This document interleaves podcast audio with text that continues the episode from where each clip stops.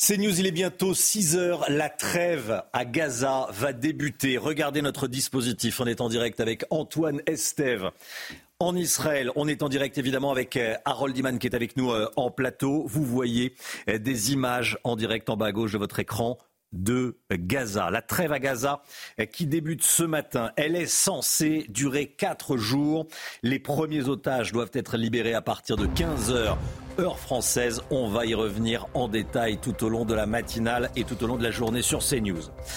Dans l'actualité également, des centaines d'Irlandais issus de la droite radicale et anti-immigration ont mené cette nuit à Dublin des expéditions punitives en réaction à l'agression au couteau commise par un individu dans l'après-midi d'hier. Un hôtel logeant des migrants a été incendié. Certains craignent que de telles violences se produisent en France. On verra ça avec vous Gauthier Lebret. Les individus placés en garde à vue après le meurtre de Thomas sont français, mais pas un seul a un nom à consonance française. Cette affaire traumatise nos compatriotes. Il faut de l'ordre, sinon le pays partira à volo. C'est ce que dit un ministre cité dans le Figaro ce matin. On va y revenir. Et puis l'appel bouleversant de la mère du petit Émile, dont c'est aujourd'hui le troisième anniversaire. Elle choisit Famille chrétienne pour lancer son appel. Elle demande à ceux qui savent de parler. La trêve dans les combats entre Israël et le Hamas vient d'entrer en vigueur pour une durée de quatre jours. Cet après-midi, aux alentours de 15 heures, un premier groupe d'otages sera libéré. Il s'agit de 13 femmes et enfants. Et Israël a dit avoir reçu une première liste de noms d'otages. Des messages ont été envoyés aux familles concernées pour les prévenir. On rejoint tout de suite nos envoyés spéciaux en Israël. Antoine Estève avec Olivier Gangloff. Antoine, bonjour, vous êtes à Sderot. La trêve vient tout juste de commencer il y a quelques minutes. Est-ce que les bombardements ont déjà cessé où vous vous trouvez? Alors depuis quelques secondes, effectivement, il n'y a plus de, bruit de bombardement autour de nous. Il y avait d'énormes tirs et, surtout des bombardements aériens très importants pendant la dernière heure euh, que nous avons passée ici. Je vous laisse découvrir les images de Beit Hanoun et de, euh, du nord de Gaza City en direct euh, d'Olivier Gangloff qui se trouve derrière la caméra. Plusieurs immeubles ont été frappés ce matin, hein, qui abritaient des snipers notamment et des sorties de tunnels aussi utilisées par les commandos du Hamas. Vous entendez à l'instant encore des, tirs et des, bombardements assez impressionnants et voyez cette fumée noire qui vient juste de s'élever à l'instant sur la ville de Beit Hanoun. Ça prouve que le cessez-le-feu, en tout cas, n'est pas à l'heure, car il est maintenant 7h02. Euh, les soldats n'ont, semble-t-il, pas respecté euh, le début de ce cessez-le-feu. En ce moment, donc, euh, une série d'attaques, vous le voyez, certainement aériennes. Les médias palestiniens ont rapporté ce matin de nombreuses victimes, des dizaines de morts, notamment sur deux sites du Hamas qui ont été visés dans le centre de la bande de Gaza. Des sources militaires de leur côté affirment qu'il s'agit de sécuriser le corridor qui sera utilisé pour l'extraction des otages, comme vous le disiez tout à l'heure, pendant la journée les 13 premiers otages. C'est très compliqué car cette mise en place de la trêve comporte des conditions dont certaines sont méconnues pour le moment, notamment concernant, je vous le disais, les souterrains qui sont toujours visités par l'armée israélienne dans le nord de Gaza. Euh, et elle pourrait aussi euh, continuer ses opérations au sol pendant la trêve, ces opérations notamment d'arrestation des commandos du Hamas. Les différentes factions du Hamas, de leur côté, semblent assez désorganisées d'après les, les informations que nous avons sur place. Les experts euh, militaires se demandent même s'ils vont pouvoir se mettre d'accord entre eux et communiquer pour le début de cette trêve, pour la respecter en tout cas pendant la journée. Nous allons essayer euh, de rester ici un maximum de temps pour vous tenir au courant. Ce matin, vous entendez encore des bombardements autour de nous. Euh, là, c'était vraiment tout proche euh, des bombardements alors que la trêve aurait dû commencer normalement à 7 heures. Antoine Estève, envoyé spécial de CNews en, direct de Sderot avec Olivier Gangloff. Merci beaucoup Antoine. On sera à 7h10 avec le colonel Olivier Rafovitz, porte-parole de l'armée israélienne. Le colonel Rafovitz qui sera en direct avec nous dans la matinale de, de CNews à 7h10. On va développer avec vous Harold Iman dans un instant. Mais d'abord, je voudrais qu'on fasse le point sur ce que l'on sait de l'accord entre Israël et le Hamas. Tancred Guillotel. L'accord entre Israël et le Hamas, conclu sous l'égide du Qatar à Doha, prévoit un arrêt complet des activités militaires et la libération de 50 otages détenus à Gaza. Des femmes et des enfants de moins de 19 ans, a précisé la branche armée du Hamas. En échange, Israël libérera 150 prisonniers palestiniens. Toutes les femmes et tous les enfants, ainsi que les otages issus d'une même famille, seront réunis. Comme convenu, chaque jour, un certain nombre de civils seront rendus à Israël pour un total de 50 otages sur les quatre jours. Uh, L'accord permettra également d'apporter plus d'aide humanitaire à Gaza. Mais les autorités israéliennes n'en oublient pas la menace que constitue le Hamas. Nous espérons faire sortir nos otages, ce qui n'est pas sans difficulté. Nous espérons faire sortir ce premier groupe et nous nous engageons à récupérer tous les otages. Mais nous poursuivrons nos objectifs de guerre, principalement l'éradication du Hamas, parce que le Hamas a déjà promis qu'il recommencerait encore et encore. Les autorités qataries espèrent que l'accord puisse déboucher sur une trêve durable. Harold Diman avec nous. Harold, vous nous dites qu'on en sait plus ce matin sur l'échange et sur les, prisonniers palestiniens qui vont être libérés. Oui, il y a un ratio, c'est trois Palestiniens pour un otage détenu par le Hamas, qui ne sont pas tous israéliens. Euh, et donc, euh, on va prendre, dans les deux cas, seulement des gens de moins de 19 ans, et femmes et enfants. Euh, pour le cas des Palestiniens, ce sont des gens qui ont été arrêtés avant le 7 octobre, parce que depuis, on a arrêté 3000 personnes. Euh, Israël a arrêté 3000 personnes. Donc, ce sera ceux d'avant. Euh, on n'a pas tout à fait la liste de tous les noms, on n'a pas rendu public, mais dans ce lot de, et un lot de 300 noms possibles, dont 150 seront libérés. On espère que dans un deuxième temps, encore 150, mais ça, je vous fais un peu de politique fiction, ça sera après les quatre jours. Euh, et sur ces noms, vous, avez 49 Hamas, 60 membres du Fatah et 17 membres d'un groupe d'extrême gauche qui s'appelle le Front populaire pour la libération de la Palestine. Et donc, on va choisir parmi eux, sur les 150 que nous avons maintenant, 5 sont de Gaza, et pourront rejoindre Gaza par l'Égypte. Tous les autres sont de Cisjordanie. Merci beaucoup Harold Iman. Vous restez bien sûr avec nous. Je vous le disais dans les titres, des scènes d'émeutes ces dernières heures à Dublin. Des centaines d'Irlandais se sont rendus dans un quartier à forte population immigrée hier soir. Un rassemblement en réaction à l'agression commise par un individu qui a attaqué plusieurs personnes au couteau un petit peu plus tôt dans les rues de, Dublin. Chana. Ces Irlandais euh, s'en sont pris à un hôtel qui héberge des euh, migrants, mais aussi à une voiture de police. On a pu entendre euh, des slogans comme Irish Lives Matter, ce qui veut dire que la vie des Irlandais compte aussi, mais également Get them out, ce qui signifie sortez-les. On écoute. Gauthier Lebret. Euh, Gauthier Lebret.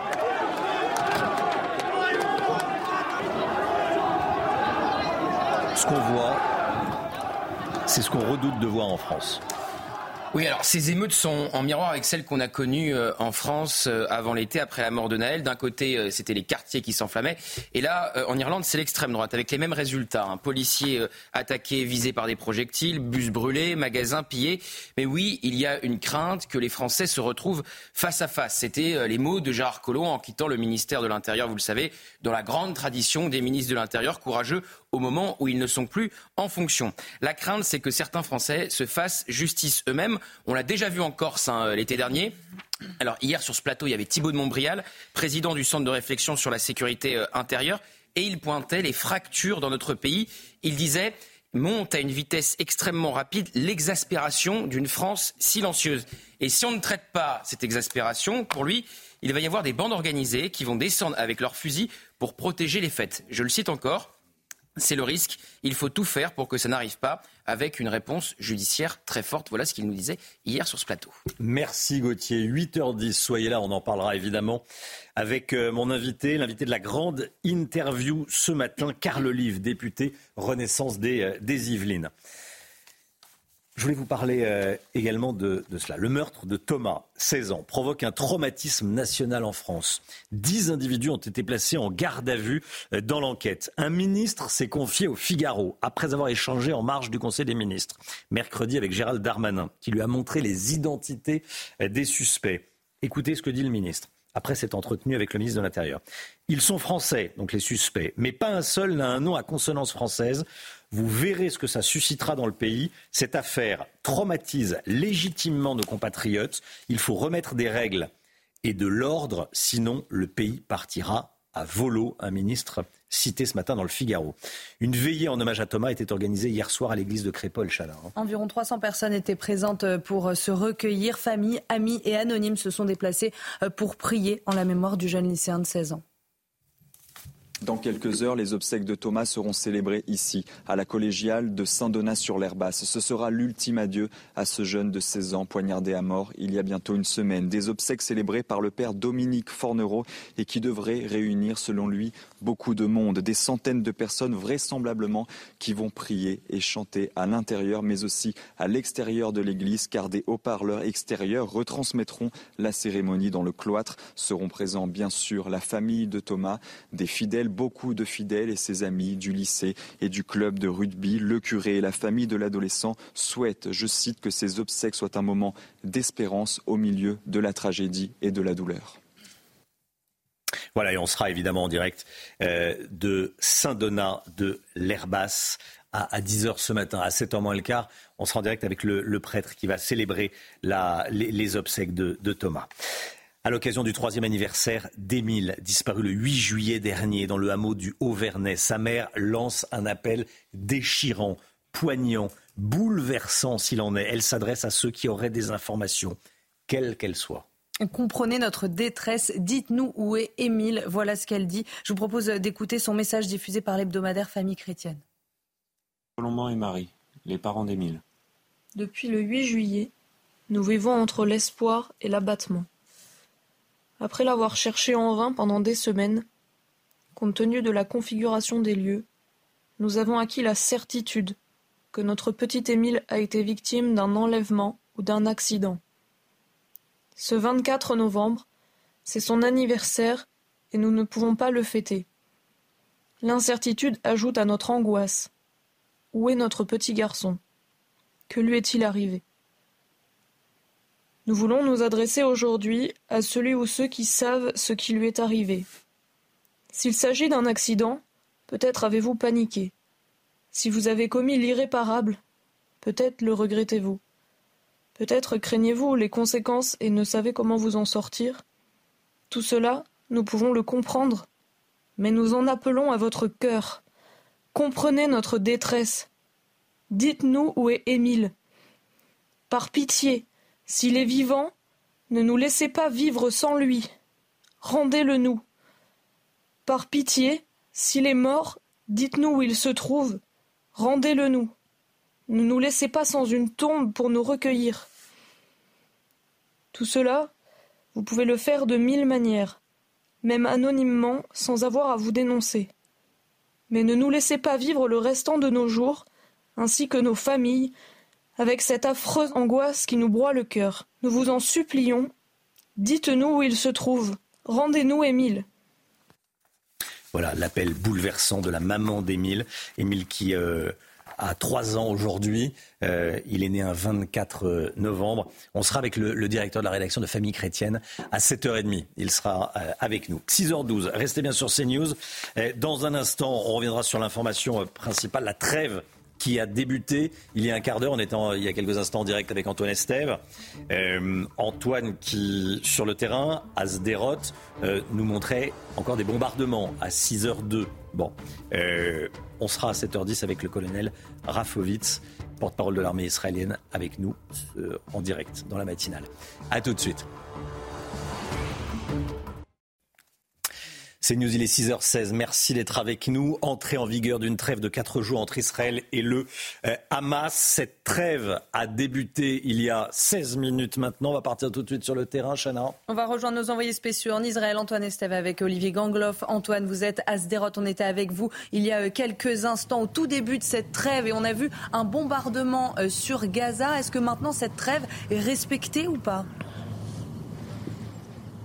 Effectivement, pendant les toutes premières minutes de la trêve, de très forts bombardements, plusieurs d'ailleurs sur le nord de la bande de Gaza où nous nous trouvons en ce moment. Et il y a quelques instants, vous voyez euh, ces fumées juste derrière moi. Euh, la fumée qui se trouve la plus à droite, ici sur la commune de Beit Hanoun, c'est un immeuble qui a explosé il y a environ une minute. Donc vous le voyez, il y a encore des combats au sol ou des bombardements aériens euh, en ce moment sur le nord de la bande de Gaza. les opérations semblent se calmer toutefois parce que c'est vrai que depuis, on va dire, 7h10, 10, 7h12, euh, les opérations semblent plus calmes. Les euh, tirs que nous entendons sont beaucoup moins euh, fréquents, mais on va continuer évidemment à surveiller la, mise en place de cette trêve ici depuis, depuis la commune de Sderot. Voilà, encore un tir à l'instant, un tir à l'instant que nous venons d'entendre.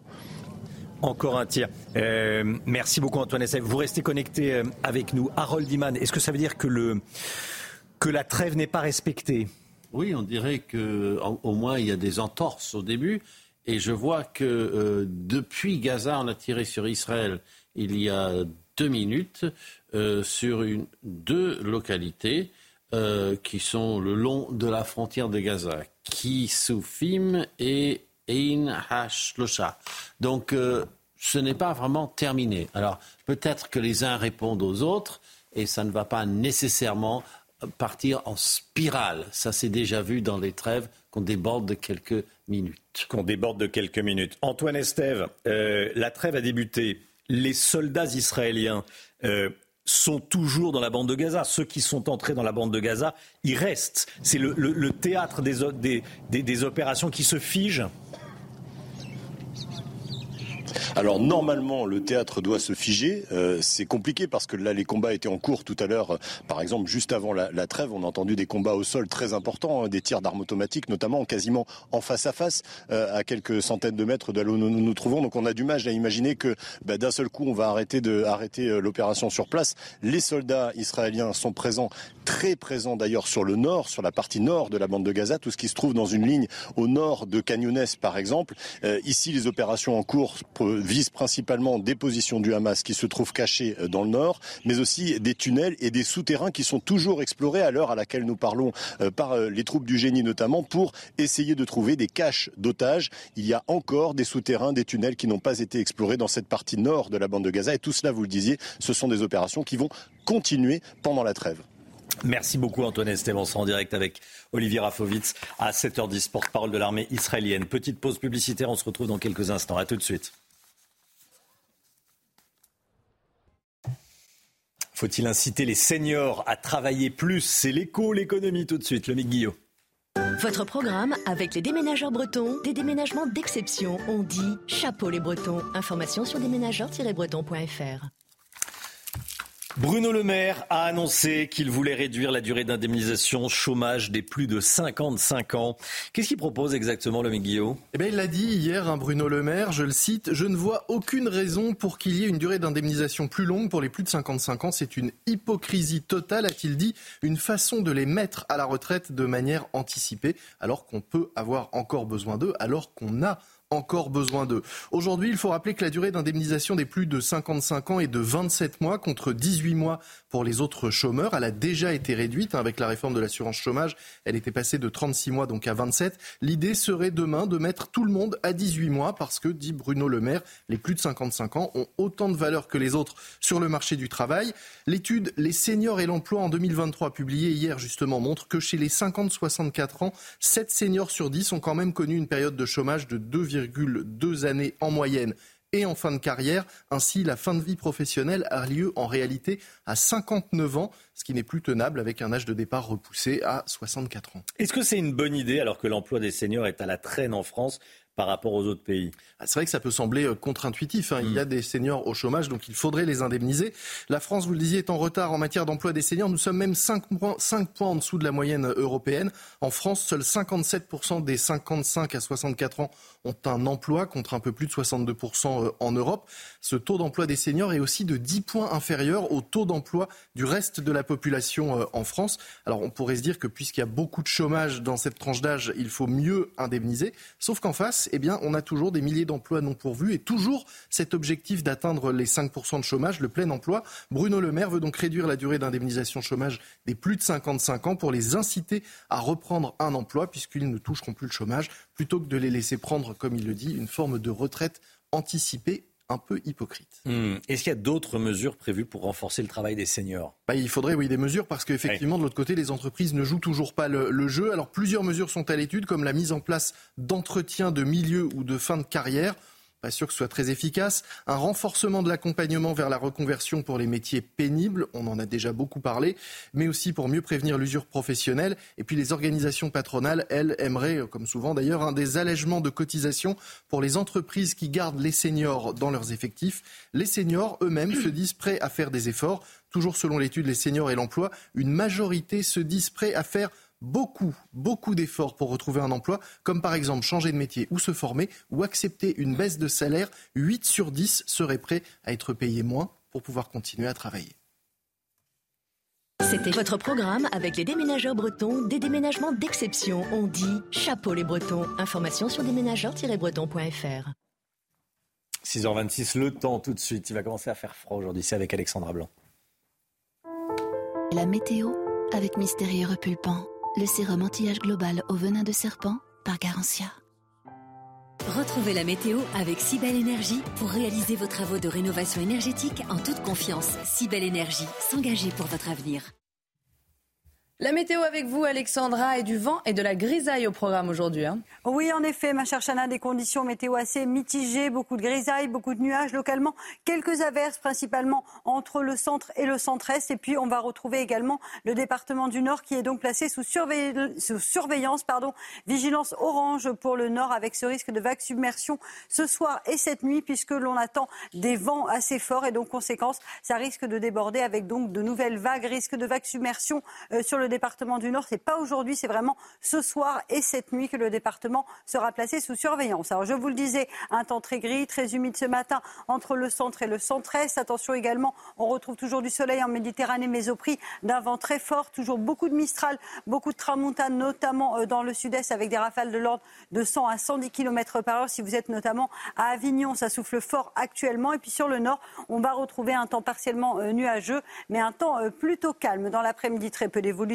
Retour de la neige en montagne, principalement entre le massif central et le nord-est, sur le Jura, avec localement pas mal de neige attendue. On attend parfois 20 à 30 cm entre aujourd'hui et la fin du week-end à assez basse altitude, au-delà de 600, 700 mètres d'altitude. Attention également au vent qui va se renforcer en Méditerranée, des vents tempétueux attendus donc autour du golfe du Lion ou encore pour le couloir rhodanien. On retrouvera une amélioration sur le nord avec quelques éclaircies et dans ce flux de nord-ouest, et bien conséquence, je vous le disais, ça risque de déborder avec un risque de vague submersion sur le nord. Les températures, elles baissent un petit peu ce matin, mais pas partout. Ça reste plutôt doux à Paris ou encore en Bretagne. Pourquoi? Tout simplement parce que le temps est très très euh, nuageux euh, sur le nord euh, ce matin. On retrouve seulement 4 degrés à Marseille ou encore 2 degrés à Grenoble. Et dans l'après-midi, les températures resteront un petit peu fraîches pour la saison sur le centre avec 7 à 8 degrés, notamment pour le Puy-en-Velay. Vous aurez 11 degrés à Clermont-Ferrand, 13 degrés pour le Pays Basque, 10 degrés à Paris et tout de même 19 degrés à Ajaccio. Votre week-end un week-end plutôt calme mais assez hivernal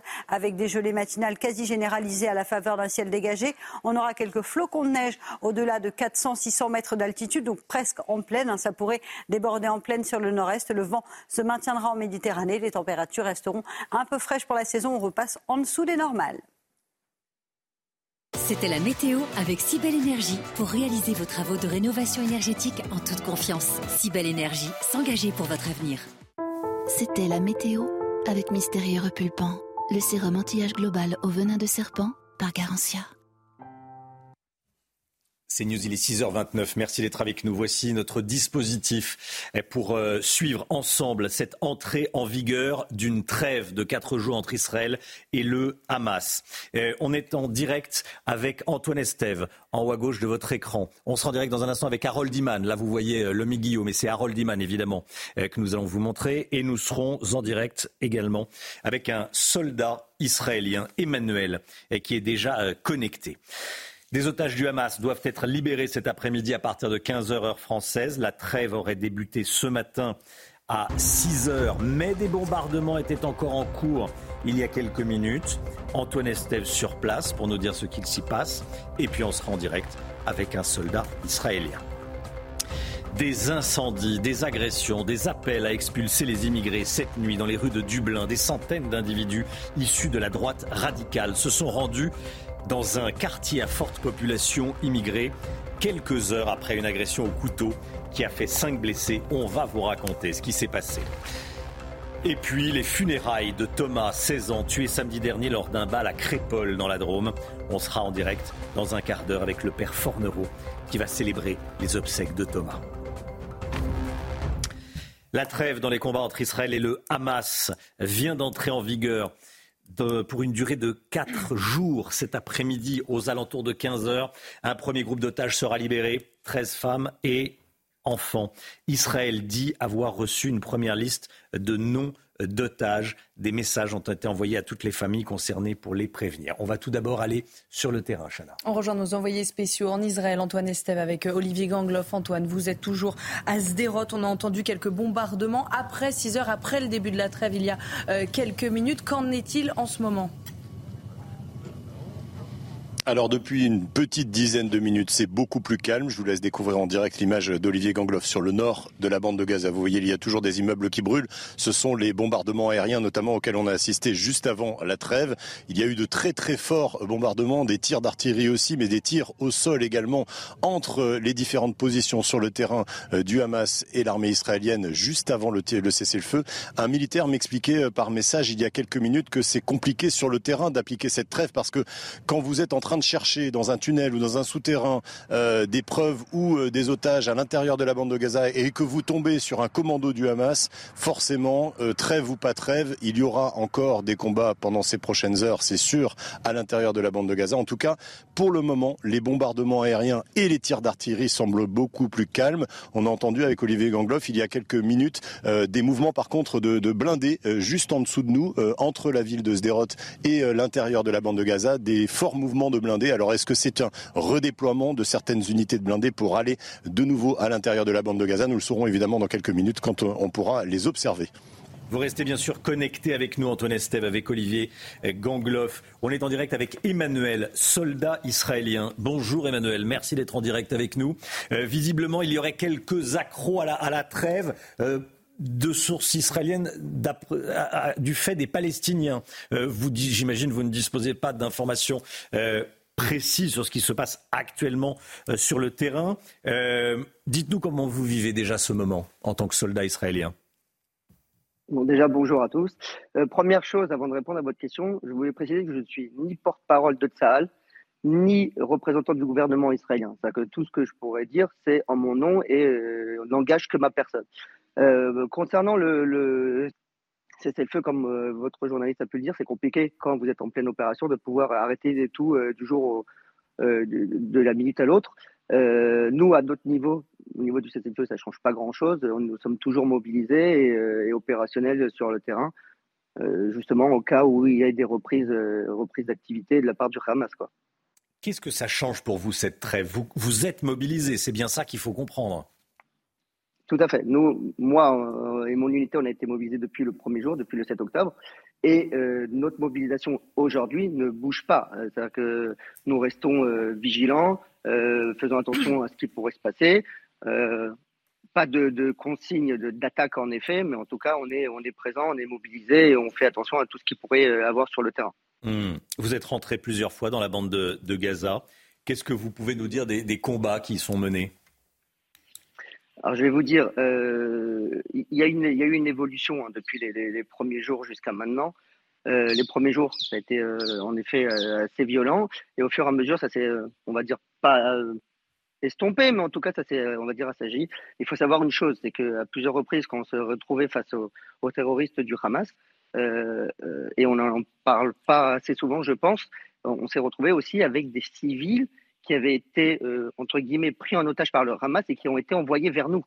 Il faut bien comprendre qu'on est en position de feu et à un moment, on voit des dizaines de civils sortir des positions du Hamas, pas pour nous attaquer, mais pour nous empêcher de tirer. Il faut savoir que nous, dans ces moments-là, on ne peut pas, répondre. Et ça, euh, c'est pas assez dit. Il faut bien comprendre. Quand on dit que le, les Palestiniens, les Gazaouis sont otages du Hamas, c'est l'une aussi des, de ces conséquences de ce qui se passe le Hamas qui utilise des civils comme boucliers humains euh, sont évidemment pas les règles de la guerre. Elles ne sont pas respectées. Tout à fait, c'est exactement ça. Et nous, on essaye de faire au maximum. Alors, il y a énormément de critiques qui sont faites sur le, on va dire l'action de Tsahal, euh, par les attaques et tout ça. En effet, on est en guerre. Il faut bien comprendre. Je pense que ça, a été dit assez souvent. Nous sommes en guerre. Euh, nous essayons le plus possible de, de limiter les, les, de toucher les civils. Maintenant, malheureusement, on ne peut pas. On, est, dans des situations où le Hamas fait exprès de les utiliser. Ils font exprès de tirer d'endroits qui sont entre guillemets des endroits protégés parce qu'ils savent que euh, n'attaquera pas spécialement des écoles ou des endroits appartenant à l'ONU ou des, hôpitaux. Mais à un moment ou à un autre, on est obligé de répondre. Donc on fait le maximum pour éviter de toucher des civils. Ok, à plusieurs reprises, nous, dans nos opérations, on a dû annuler, voire carrément ne pas pouvoir tirer parce qu'il y avait des civils dans les environs. Euh, malheureusement, on ne peut pas toujours éviter, euh, euh, les pertes à ce niveau-là. Mais je vous dis, on a souvent vu des terroristes du Hamas tirer depuis des écoles, depuis des hôpitaux. L'exemple de l'hôpital Al-Shifa, où quand on a voulu évacuer les civils qui étaient dans l'hôpital, eh ben, ce sont le Hamas qui a tiré. On a dû se mettre en opposition pour les protéger. Nous avons assuré la sécurité du, corridor pour les amener jusque dans le sud du pays, du sud du Gaza, pardon. Vous nous décrivez l'affrontement entre euh, l'armée d'un pays démocratique et une organisation euh, terroriste. Le sort des otages est évidemment capital. Comment est-ce que vous le vivez? Comment est-ce qu'on on, vit cela quand on est soldat, euh, qu'on va sur un territoire Gaza où l'on sait que potentiellement il peut y avoir autour de vous des, des otages israéliens? 240 alors on fait très attention en effet. maintenant, c'est très compliqué le, la jauge à avoir entre on a face à nous des terroristes et il peut y avoir des, euh, des, des otages d'un côté. A priori, dans la plupart des cas où on a entendu, les otages étaient dans les tunnels, donc pas directement face à nous. Euh, mais on vérifie toujours les informations. Il faut savoir que on rentre pas directement dans des maisons, ce genre de choses. Il y a toujours des informations qui sont vérifiées. Euh, et en fonction de la situation, on agit. Mais c'est vrai que la situation des otages, pour nous, complique la tâche sur le terrain. On fait vraiment très attention et la libération des otages est vraiment l'une des priorités de Tsahal à l'heure actuelle. Et elle est censée débuter à partir de, 15h cet après-midi. Merci beaucoup Emmanuel.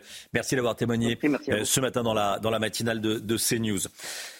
Dans l'actualité également, ces scènes d'émeutes à Dublin, des centaines d'Irlandais se sont rendus dans un quartier à forte population immigrée hier. Rassemblement euh, et, et, violence en réaction à l'agression commise par un individu qui a attaqué plusieurs personnes au couteau un petit peu plus tôt hier après-midi à, Dublin, Chana. Ces Irlandais s'en sont pris à un hôtel qui héberge des migrants notamment et une voiture euh, de police. On a pu entendre des slogans anti-immigration tels que Get them out, faites-les sortir. Le récit de Marine Sabourin. Dublin s'est embrasé hier, quelques heures après l'attaque au couteau survenue dans l'après-midi.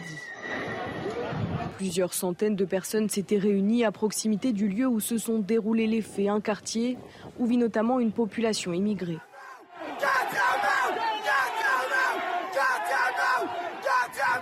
Plusieurs véhicules et au moins un bus ont été incendiés par des dizaines d'individus, une faction de hooligans selon la police irlandaise.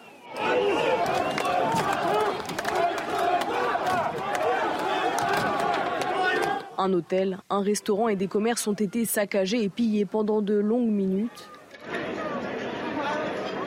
avant que les forces de l'ordre ne soient visées par plusieurs individus comme ce policier écarté de son unité. Au total, ce sont 400 officiers qui ont été déployés pour rétablir l'ordre. Le calme est revenu dans la capitale irlandaise aux alentours de 22 heures. Voilà des scènes d'émeutes après une attaque au, couteau, scènes de chaos sur lesquelles on, va revenir tout au long de la, de matinale, évidemment. Le sport tout de suite, Chana. Retrouvez votre programme de choix avec Autosphère, premier distributeur automobile en France. Le Paris Saint-Germain va jouer ce soir amputé de deux joueurs clés. Hein. Et ce soir pour le match de Ligue 1 face au Monégasque et mardi en Ligue des Champions contre Newcastle, le PSG devra euh, se passer de deux membres de l'équipe. Il s'agit d'abord du prodige, du jeune prodige Warren Zaire blessé à la cheville, je le rappelle, pendant le match contre Gibraltar samedi dernier, mais aussi euh, de Marquinhos qui lui a été blessé à la cuisse avec le Brésil contre l'Argentine. Une absence qui va se faire ressentir puisque c'est le capitaine euh, de l'équipe et c'est le joueur avec le plus de matchs joués sous le maillot euh, parisien. Un vrai défi donc pour l'entraîneur espagnol Luis Enrique. Vous avez profité de votre programme de choix avec Autosphère, premier distributeur automobile en France. C'est News, il est 6h40. Restez bien avec nous dans un instant. On sera en direct avec le père Dominique Fornereau, curé de la paroisse Notre-Dame des Collines de l'Herba. C'est le père Dominique Fornereau qui va célébrer les obsèques de Thomas cet après-midi. Il sera en direct avec nous. À tout de suite. C'est News, il est 7h moins le quart. Merci d'être avec nous. Nous sommes en direct avec le père Dominique Fornereau, curé de la paroisse Notre-Dame des Collines de l'Herbasse. Bonjour mon père, merci beaucoup d'être en direct avec nous ce matin. C'est vous qui allez célébrer les obsèques de, de Thomas. Bonjour mon père, merci d'être là. Bonjour. les obsèques de Thomas à 10h à Saint-Donat euh, sur l'Herbasse. Comment est-ce que la question que tout le monde se pose, euh, notamment, c'est comment est-ce qu'on prépare les obsèques d'un gamin de 16 ans? Euh, Comment est-ce qu'on prépare euh, ce qu'on va dire? Dites-nous. Bah, la première chose que je peux vous dire, c'est que évidemment, on n'a pas les mots. voilà, en tant que prêtre, voilà, l'Église, on a l'expérience d'accompagner les personnes en deuil, dans la difficulté, mais en réalité, on n'a pas les mots. Et le plus important, c'est la présence. c'est d'être avec eux, c'est d'apporter en fait voilà cette parole euh, de réconfort, cette parole d'espérance que, que, nous avons dans, dans la Bible, dans, dans notre foi euh, chrétienne.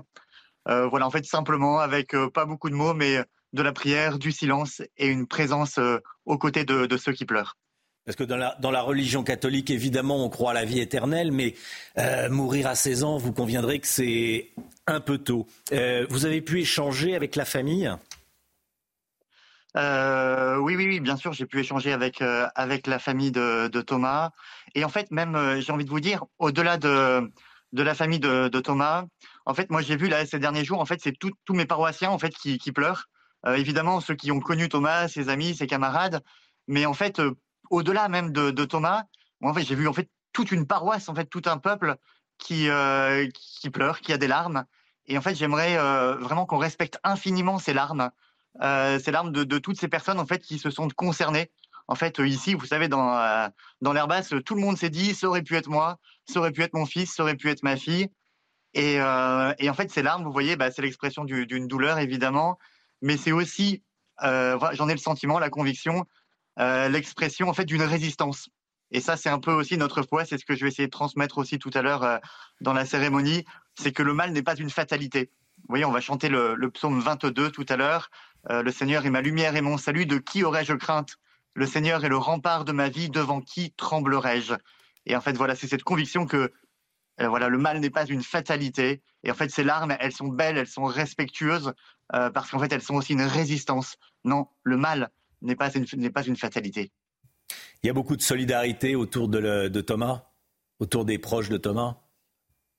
Alors, énormément. En fait, solidarité, parce que ici, tout le monde est affecté, hein, vraiment. Enfin, je, voilà, tout le monde est, est, affecté profondément par ce qui s'est passé. Moi, moi, le premier, en fait, euh, c'est des petits villages, beaucoup de gens se connaissent. Euh, euh, donc, en fait, voilà, il y a une, une, émotion et aussi une unité qui se crée autour de, euh, de Thomas. Qui va prendre la parole? Pendant la cérémonie? Oui. Alors, la cérémonie des funérailles, c'est il y, y, a un rituel hein, qui est le rituel de l'Église. Euh, qui est un très beau rituel, voilà, qui, qui nous fait passer en fait euh, des larmes, de la douleur à, à l'espérance.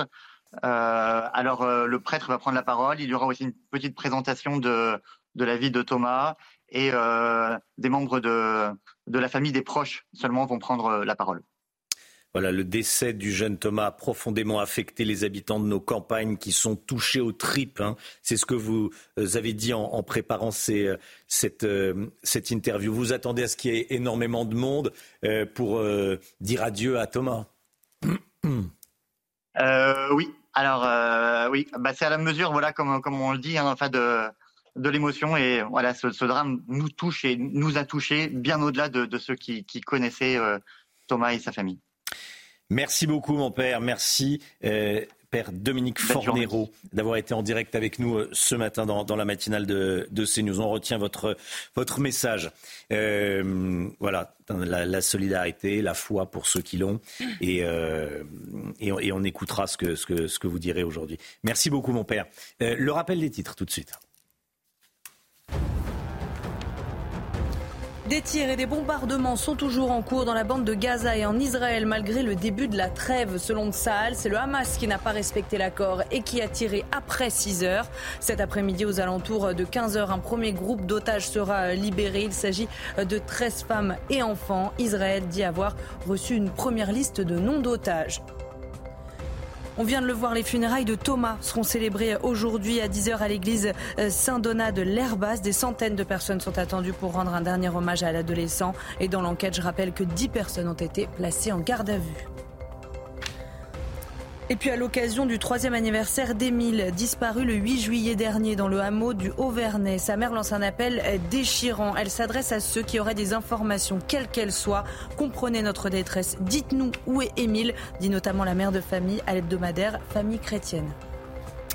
Merci beaucoup, Chana. Harold Diman avec nous. Les toutes dernières informations sur la, trêve à Gaza. Euh, euh, respecter dans les grandes largeurs, mais euh, il y a eu des tirs après 6 heures. Hein. Alors nous avons vu en direct hmm. des euh, plumes de, fumée qui euh, explosaient dans Gaza. Et à peine deux minutes après, nous avons eu l'alerte sur l'application que tous les Israéliens ont, Sofar, qui nous disait, faisait état de tirs dans l'enveloppe de Gaza. Alors, pourquoi est-ce que. Alors, chronologiquement, on dirait que c'est Saal qui a tiré le premier, mais on n'a pas tous les éléments. Peut-être qu'il y a eu un affrontement dans un tunnel. Peut-être qu'ils euh, étaient en danger immédiat là où ils étaient, les soldats israéliens. Parce que ce n'est pas parce qu'il y a une trêve que vous allez subir une attaque sans riposter. Donc on n'a pas le dessous, euh, ce qui se passe derrière le rideau, mais ce sont des entorses relativement commune quand on commence à appliquer une trêve. On a vu ça dans les Balkans, par exemple. 6h50, merci Harold. 6h50 dans un instant la politique. Pourquoi est-ce qu'il n'y a toujours pas eu de cérémonie d'hommage aux 40 Français qui ont été tués le 7 octobre dernier en Israël par le Hamas? On en parle avec vous Gauthier Lebret, à tout de suite. 6h53, nous sommes plus de 40 jours après l'attaque terroriste du Hamas en Israël. La France compte 40 morts, mais toujours aucun hommage en France.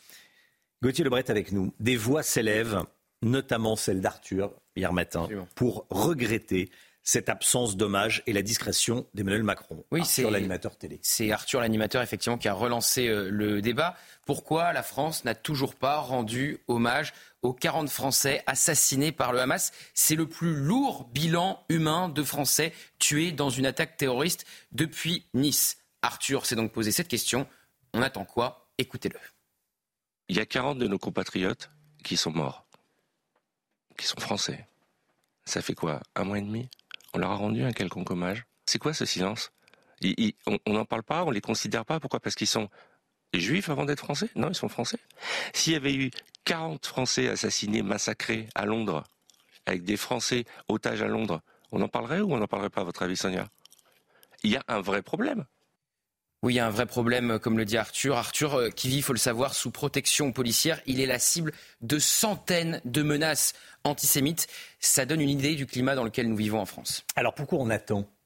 Alors il y a deux explications. La première, avancée par l'Elysée, puisque Emmanuel Macron a confirmé la semaine dernière au chef de parti à Saint-Denis qu'il y aurait bien un hommage. Il l'avait déjà dit fin octobre, il y a donc euh, un mois. Mais le chef de l'État veut un hommage quand le bilan sera définitif, parce que c'est terrible à dire, mais nous n'avons pas la preuve, la certitude. Nous avons, vous savez, huit otages, et nous n'avons pas la certitude absolue qu'ils sont tous vivants. C'est ce que disait encore cette semaine la ministre des Affaires étrangères, euh, Catherine euh, Colonna. Donc Emmanuel Macron veut attendre la libération des huit otages. Ça peut prendre du temps beaucoup de temps. Dans cette optique-là, l'hommage aux 40 Français assassinés n'est pas pour tout de suite. Gauthier, on peut imaginer qu'il y ait une autre explication? Oui, une explication plus politique. Emmanuel Macron reporte-t-il cet hommage pour les mêmes raisons qui l'ont poussé à ne pas aller à la marche contre l'antisémitisme? Je vous rappelle ce qu'il avait dit. Il n'y est pas allé pour, je cite, préserver l'unité du pays, comme si euh, une marche contre l'antisémitisme pouvait diviser, pouvait enflammer les quartiers. C'est ce, ce qui ressortait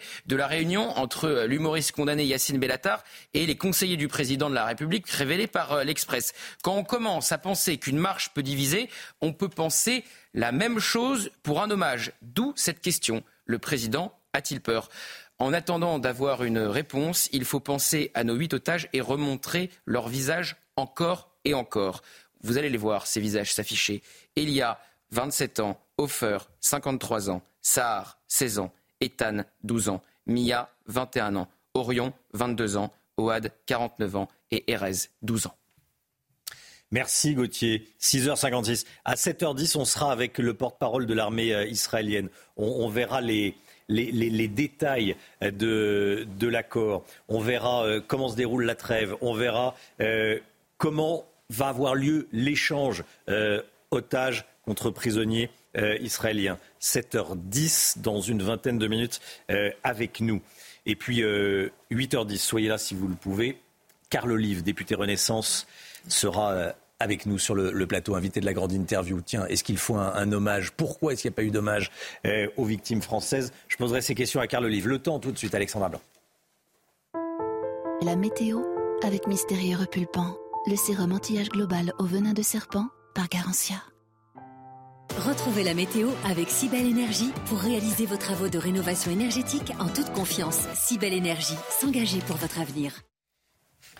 Le Tour de France des températures, Alexandra, il fait frais ce matin. Hein. oui, quelques gelées matinales, on vous l'avait dit, les températures ont tendance à baisser, surtout là où le ciel est dégagé, avec des températures un petit peu plus hivernales, notamment du côté de Chamonix, avec moins 2 degrés actuellement, donc températures qui sont en baisse ce matin. On a eu beaucoup de neige également en montagne, donc c'est vrai qu'on a l'impression que c'est vraiment l'hiver, notamment du côté de Chamonix. On retrouve également des températures tout juste positives à Aurillac, dans le Cantal, donc des températures en baisse ce matin, et ce n'est que le début, puisque le week-end s'annonce beaucoup plus froid, voire même assez euh, mitigé, notamment sur le nord-est. On va en parler dans quelques instants. On retrouve un seul département placé sous surveillance. Il s'agit du département du Nord pour un risque de vague submersion entre ce soir et cette nuit. On attend une forte houle. Donc attention si vous êtes en bord de mer, puisque vous pourriez avoir des vagues qui pourraient localement dépasser les 4 à 5 mètres. Donc situation agitée cette nuit sur le département euh, du Nord. Alors au programme ce matin, un temps très nuageux, localement quelques averses actuellement entre le centre et euh, le nord-est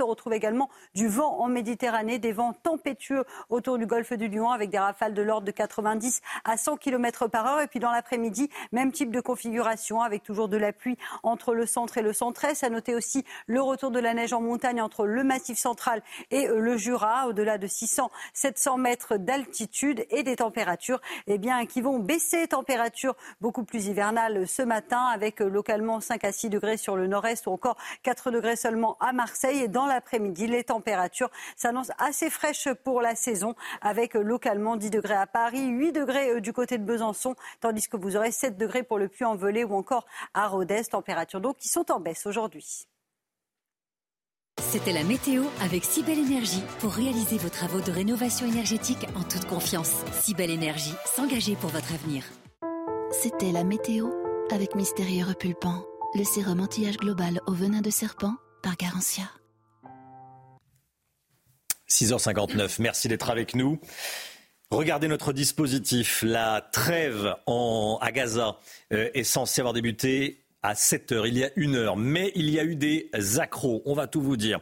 On est avec Antoine Estève, en direct de Sderot, envoyé spécial de CNews avec Olivier Gangloff. On est évidemment avec Harold Iman et vous voyez euh, des images en direct de Gaza. La trêve à Gaza aurait dû commencer à 6 heures, mais selon une source israélienne à CNews, à 6h15, des tirs de roquettes palestiniennes ont visé Israël.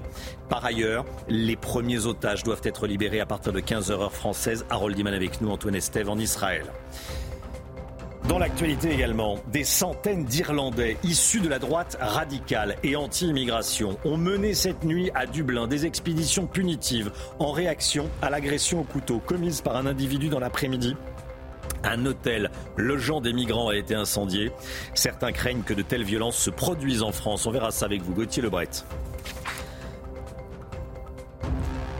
Les individus placés en garde à vue après le meurtre de Thomas sont français, mais pas un seul a un nom à consonance française. Cette affaire traumatise nos compatriotes. Il faut de l'ordre, sinon le pays partira à volo. C'est ce que dit un ministre cité dans le Figaro ce matin. On va y revenir. Et puis en Chine, des foyers de pneumonie inquiètent l'OMS, l'Organisation mondiale de la, santé, mais aucun pathogène nouveau ou inhabituel n'a été détecté, nous disent les autorités chinoises la trêve dans les combats entre Israël et le Hamas. Elle aurait dû entrer en vigueur à 6 heures ce matin. Qu'en est-il exactement sur le terrain? Antoine Estève en direct avec Olivier Gangloff. Vous êtes à Sderot. Vous avez entendu quelques bombardements après 6 heures.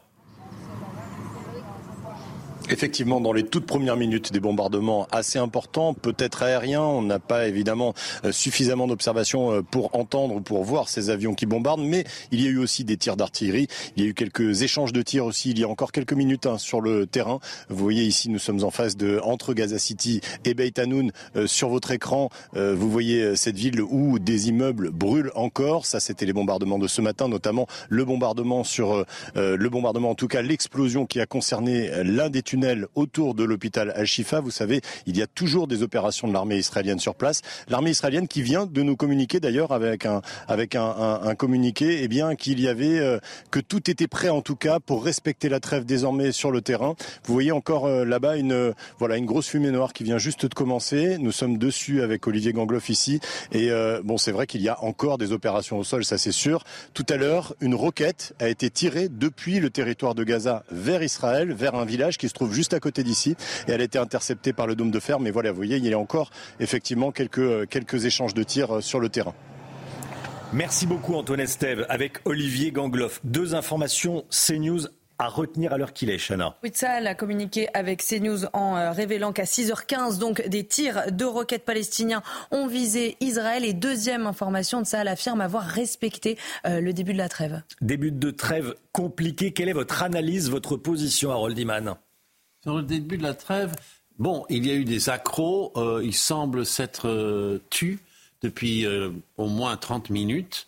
Donc souvent dans des trêves où il y a vraiment une guerre ouverte, il y a un moment de nervosité qui peut durer un petit quart d'heure, 20 minutes. On l'a vu dans le Caucase, on l'a vu dans les Balkans. Donc pour l'instant, on ne devrait pas vraiment se dire que tout capote.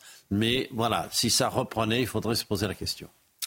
Euh, autre moment important, 6 heures début de la trêve, 15 heures début de l'échange euh, otages du Hamas contre prisonniers palestiniens, Harold. Nous avons beaucoup plus de détails sur les otages israéliens qui vont être euh, rendus à la Croix-Rouge, ensuite entrer directement en Israël, peut-être en passant quelques mètres par l'Égypte. ce n'est pas encore clair à quel point ils vont passer dans le territoire égyptien, mais apparemment peut-être même pas du tout. Et ils seront immédiatement reçus par euh, une équipe de militaires israéliens dont la profession est de recueillir les personnes qui sont sorties d'un stress euh, comme celui-là, euh, et ils vont être hospitalisés pour voir leur état. Donc on ne devrait pas s'attendre à les voir s'étaler dans la presse immédiatement. Quant aux Palestiniens, on a très peu de détails sur la manière dont ils vont être relâchés. Le colonel Rafovitz, porte-parole de l'armée israélienne, en direct avec nous dans une dizaine de minutes. Restez bien sur CNews. Je voulais qu'on réécoute ce qu'a dit Eli Chouraki, le réalisateur. Euh, Eli Chouraki, qui était sur le plateau de Punchline hier soir sur CNews, Chana. Oui, il a poussé euh, un coup de gueule. Il ne supporte plus l'acharnement antisémite subi euh, par la communauté juive en France. Écoutez. Il y a 16 millions de juifs dans le monde. Est-ce qu'on peut pas arrêter de les emmerder? Il y a un tout petit pays qui est grand comme euh, deux départements français, alors qu'il y a des nations qui, portent un milliard et demi de musulmans. Est-ce qu'on peut pas laisser ce tout petit pays vivre? Moi, je, alors quand ça arrive euh, euh, au Proche-Orient, je me dis bon, c'est horrible, c'est une guerre éternelle entre des tribus différentes. Mais quand ça arrive dans France, hein, dans un pays évolué, et que je vois un chauffeur de taxi qui refuse, qui insulte des, des qui arrivent d'Israël en disant je vous prends pas parce que vous êtes juif, et mmh. sinon j'aurais pu vous égorger. Mais, mais le mec, il doit aller en prison pour 10 ans. Ça veut dire quoi? On est quoi? On est dans un pays de nazis, entouré de, de SA et de SS, qui vont se jeter sur les juifs, mettre des étoiles jaunes partout et nous jeter dans des fours crématoires? Mais c'est quoi cette folie? Où est-ce qu'on est? On est devenu complètement dingue dans ce pays ou quoi? Elie Chouraki hier soir dans Punchline avec Laurence Ferrari. Des scènes d'émeutes à Dublin. Des centaines d'Irlandais se sont rendus dans un quartier à forte population immigrée hier. Un rassemblement en réaction à l'agression commise par un individu qui a attaqué plusieurs personnes au couteau un peu plus tôt. Scène de chaos cette nuit donc dans Dublin. Et ces Irlandais s'en sont pris euh, à un hôtel qui héberge des migrants, mais aussi à une voiture de police. On a pu entendre des slogans anti-immigration tels que Get them out, ce qui signifie euh, sortez-les. On écoute.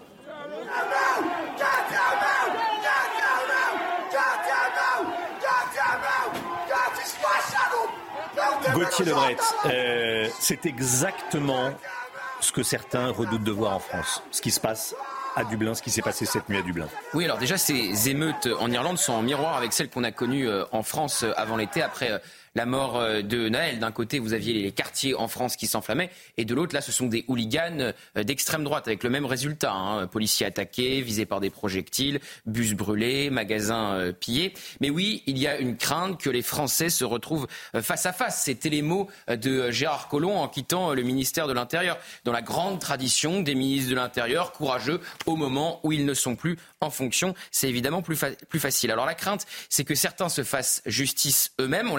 Hein, l'été dernier euh, en Corse.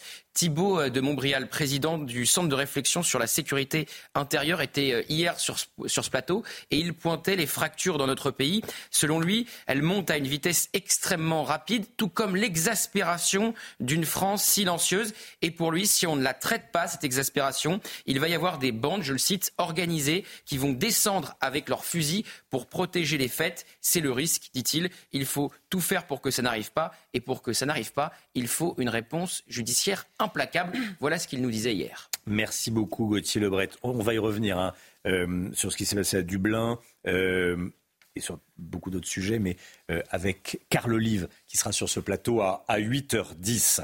Le meurtre de Thomas, 16 ans, provoque un traumatisme national en France. Dix individus ont été placés en garde à vue dans l'enquête.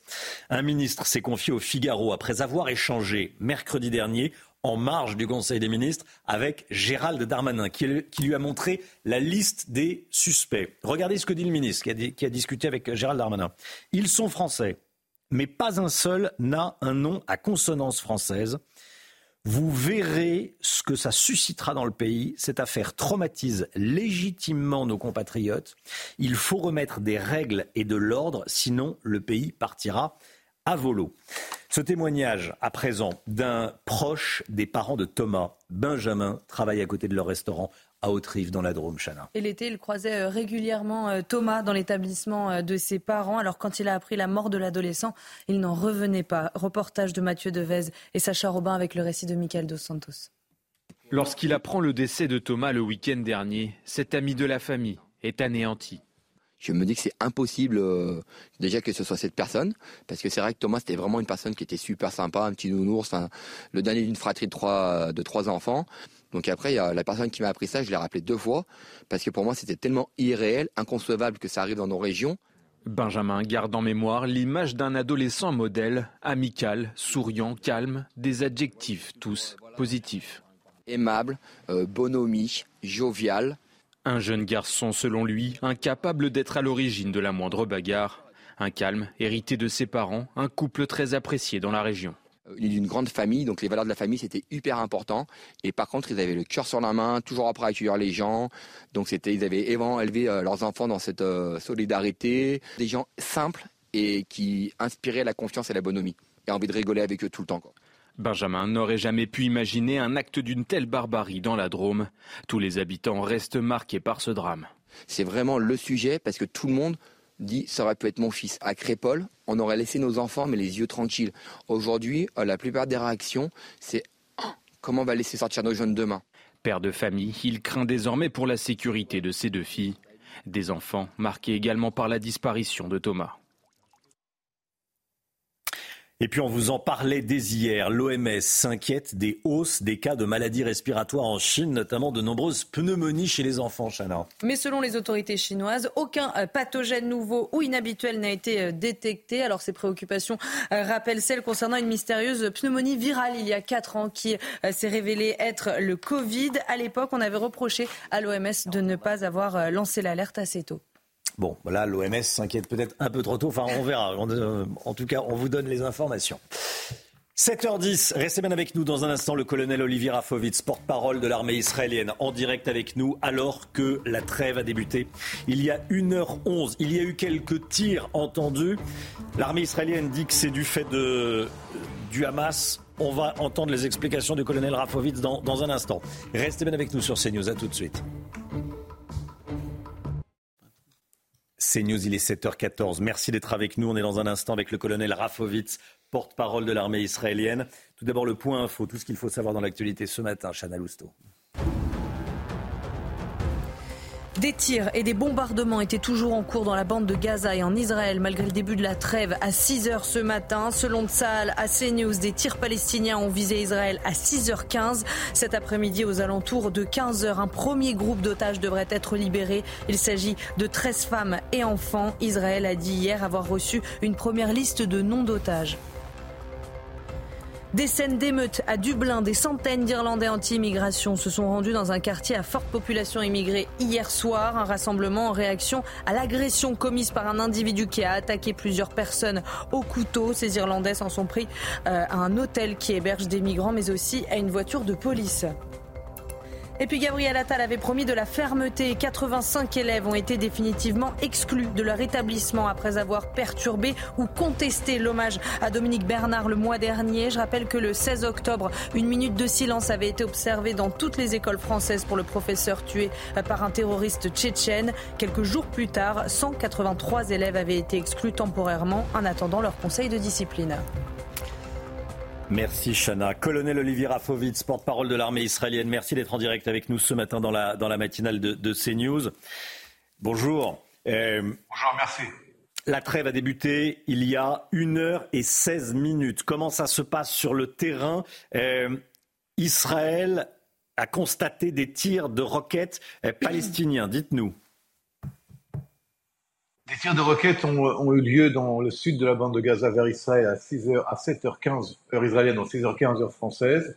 Il n'y a pas eu de réaction israélienne à ces tirs et l'armée israélienne a euh, finalisé son euh, positionnement par rapport à la trêve à partir de 6h jusqu'à 6h exactement heure euh, française.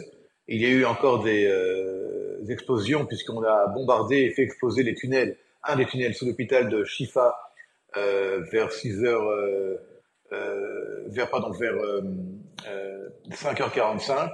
Et ce sont les dernières opérations offensives de Sahel dans la bande de Gaza. Donc pour nous, il y a depuis 6 heures françaises respect total de la trêve des explosions dans des tunnels sous l'hôpital Al-Shifa de, de, Gaza, ça c'est dans, donc dans le nord de la bande de Gaza, et depuis plus rien côté israélien, c'est ce que vous nous dites. Tout à fait. Par contre, ce que je peux vous dire, c'est que l'armée israélienne aujourd'hui, depuis donc cette trêve euh, jusqu'à la trêve, va finaliser, euh, c'est le terme que je vais utiliser, son positionnement euh, dans la bande de Gaza. Donc c'est-à-dire que nous sommes euh, toujours là et la guerre, je rappelle, n'est pas terminée euh, contre le Hamas. Euh, cette trêve ou pause qui est là pour le cadre du retour des otages et l'échange euh, avec des détenus palestiniens qui seront libérés après que nous recevions euh, les otages israéliens, le positionnement de Tzal est là et la guerre contre le Hamas, je répète, n'est pas terminée. Je reprends votre terme. Euh, Tzal, l'armée israélienne, va finaliser ses positions dans la bande de Gaza. Ça veut dire que le. Non, non, non, non, excusez-moi, excusez-moi. A finalisé. A finalisé. A finalisé son positionnement euh, par rapport à la trêve qui a commencé ce matin à 6 heures. Ce qui veut dire que les militaires israéliens qui se trouvent encore dans la bande de Gaza ne bougent plus. Les positions sont figées. C'est ça que ça veut dire? Ça veut dire que les positions sont euh, adaptées à la trêve. Ça ne veut pas dire que les soldats ne bougent pas. Ça veut dire qu'il n'y a pas euh, hmm. euh, de, de, tir ou il n'y a pas d'offensive dans ce cadre-là. Vous restez mobilisé, prêt à vous défendre si cette trêve venait, euh, venait à être brisée, j'imagine. Ça veut dire Saal et, euh, a, le doigt sur la gâchette. Ça veut dire que c'est une très bonne question que vous me posez, parce que la trêve dans, une, dans un cadre d'une guerre, c'est extrêmement sensible. Et ça peut être utilisé par l'ennemi pour justement euh, des manœuvres, des manipulations. Nous devons être extrêmement prudents.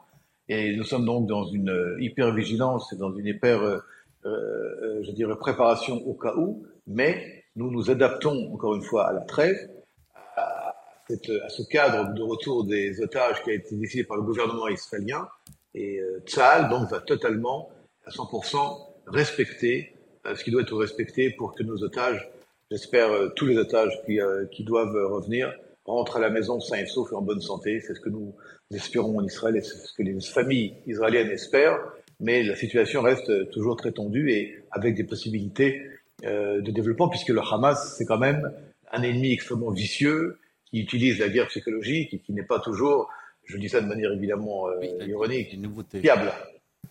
Je reviens sur ce que vous nous avez dit. Euh, les prisonniers palestiniens seront relâchés après la restitution des otages israéliens, la libération des otages israéliens. Tout à fait. Ça, c'est une nouveauté, hein Non, non, pas du tout. dans le cadre là, les, nous recevons nos, otages et les détenus seront euh, palestiniens euh, euh, seront transférés après. Qui décide de la liste des otages qui seront libérés? C'est une question à laquelle je ne peux pas répondre. C'est l'armée qui gère l'échange d'otages du Hamas contre prisonniers palestiniens. Ça débutera à partir de 15 heures. Ils vont passer par le point de, de Rafah c'est ce que pour l'instant euh, nous savons et nous espérons encore une fois que tout se passera euh, de manière, euh, je dirais, de manière tranquille. cette situation, encore une fois, est extrêmement importante pour Israël. Nous sommes après près de 50 jours de guerre, après un massacre terrifiant. Le sujet des, des otages aux mains du Hamas, dont des enfants, des bébés, des femmes, vous le savez tout à fait, il y a également des, des Français parmi ces otages, est un sujet euh, terrible en Israël, euh, qui, qui, a une onde de choc, une onde d'impact gigantesque. Donc nous sommes aujourd'hui à la fois extrêmement, euh, comment dire, tendus, mais également avec une lueur d'espoir pour revoir ces femmes et ces enfants qui vont revenir, mais nous devons également être conscients de la sensibilité, du timing, du momentum, comme on dit, du moment, pardon, et euh, tant que nous ne les voyons pas, nous, nous sommes dans l'attente, nous devons être euh, prêts, mais espérons qu'ils arriveront et que tout ira bien aujourd'hui. On l'espère, évidemment. Merci beaucoup, colonel Rafovitz. Merci d'avoir été en direct avec nous ce matin, porte-parole de l'armée israélienne.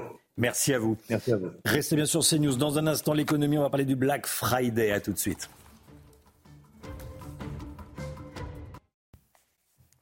7h25, c'est l'écho. On va parler du Black Friday et de ces techniques de manipulation qui nous poussent à acheter. C'est avec Lomic Guillaume.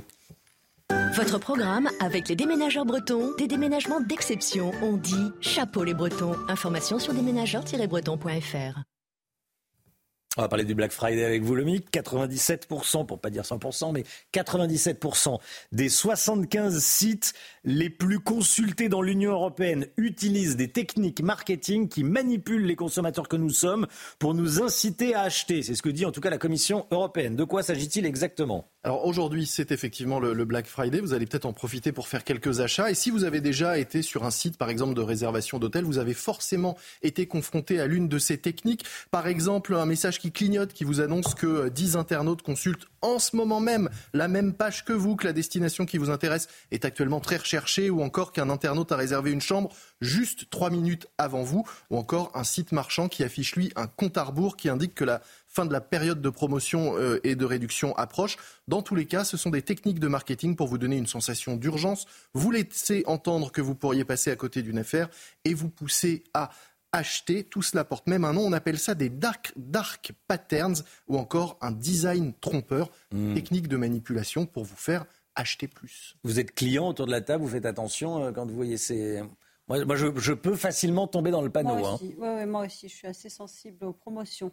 C'est illégal ça? Alors en soi, non, à une condition que les informations données euh, soient vraies et réelles, c'est-à-dire par exemple qu'il ne reste bien plus que un ou deux objets que vous convoitez en stock et pas 3000. Mais une étude, une étude américaine récente citée par le Figaro estime que 40% des comptes à rebours et des messages de stock limités sont tout simplement faux. Dans ces cas-là, c'est évidemment euh, interdit. Le site tombe dans l'illégalité car ses présentations ou fonctionnalités sont conçues, dit la loi, pour pousser l'internaute à faire des choix qu'il n'aurait pas fait en leur absence. Tout ça est interdit depuis le mois d'août et réglementé. Il y a d'autres pratiques qui sont euh, également euh, interdites, des messages qui concernent des abonnements précochés, par exemple, qu'on ne voit pas nécessairement au moment d'acheter, des entraves ou des abonnements, des paniers pré-remplis avec des services ou des options dont on n'a pas besoin, ou encore des boutons validés très visibles alors que les boutons refusés sont eux pratiquement cachés. Bon, les autres pratiques dont il faut se méfier Eh bien, les plus courantes aujourd'hui pendant le, Black Friday, ce sont les faux prix barrés pour faire croire à des remises importantes. L'année dernière, sur près de 500 sites contrôlés par la DGCCRF, la répression des fraudes, un tiers un tiers étaient en infraction. 95% des sites contrôlés ont depuis rétabli euh, les, et, supprimé ces points litigieux, sauf que l'imagination du marketing étant sans limite, certains ont depuis trouvé d'autres techniques, alors soyez bien vigilants si vous avez prévu de faire vos courses aujourd'hui et regardez à deux fois avant de cliquer. C'était votre programme avec les déménageurs bretons, des déménagements d'exception. On dit chapeau les bretons. Information sur déménageurs-bretons.fr. Tout de suite, c'est le temps, la météo. Alexandra Blanc. La météo avec Mystérieux Repulpant, le sérum anti-âge global au venin de serpent par Garantia. Retrouvez la météo avec Cybelle Énergie pour réaliser vos travaux de rénovation énergétique en toute confiance. Cybelle Énergie, s'engager pour votre avenir.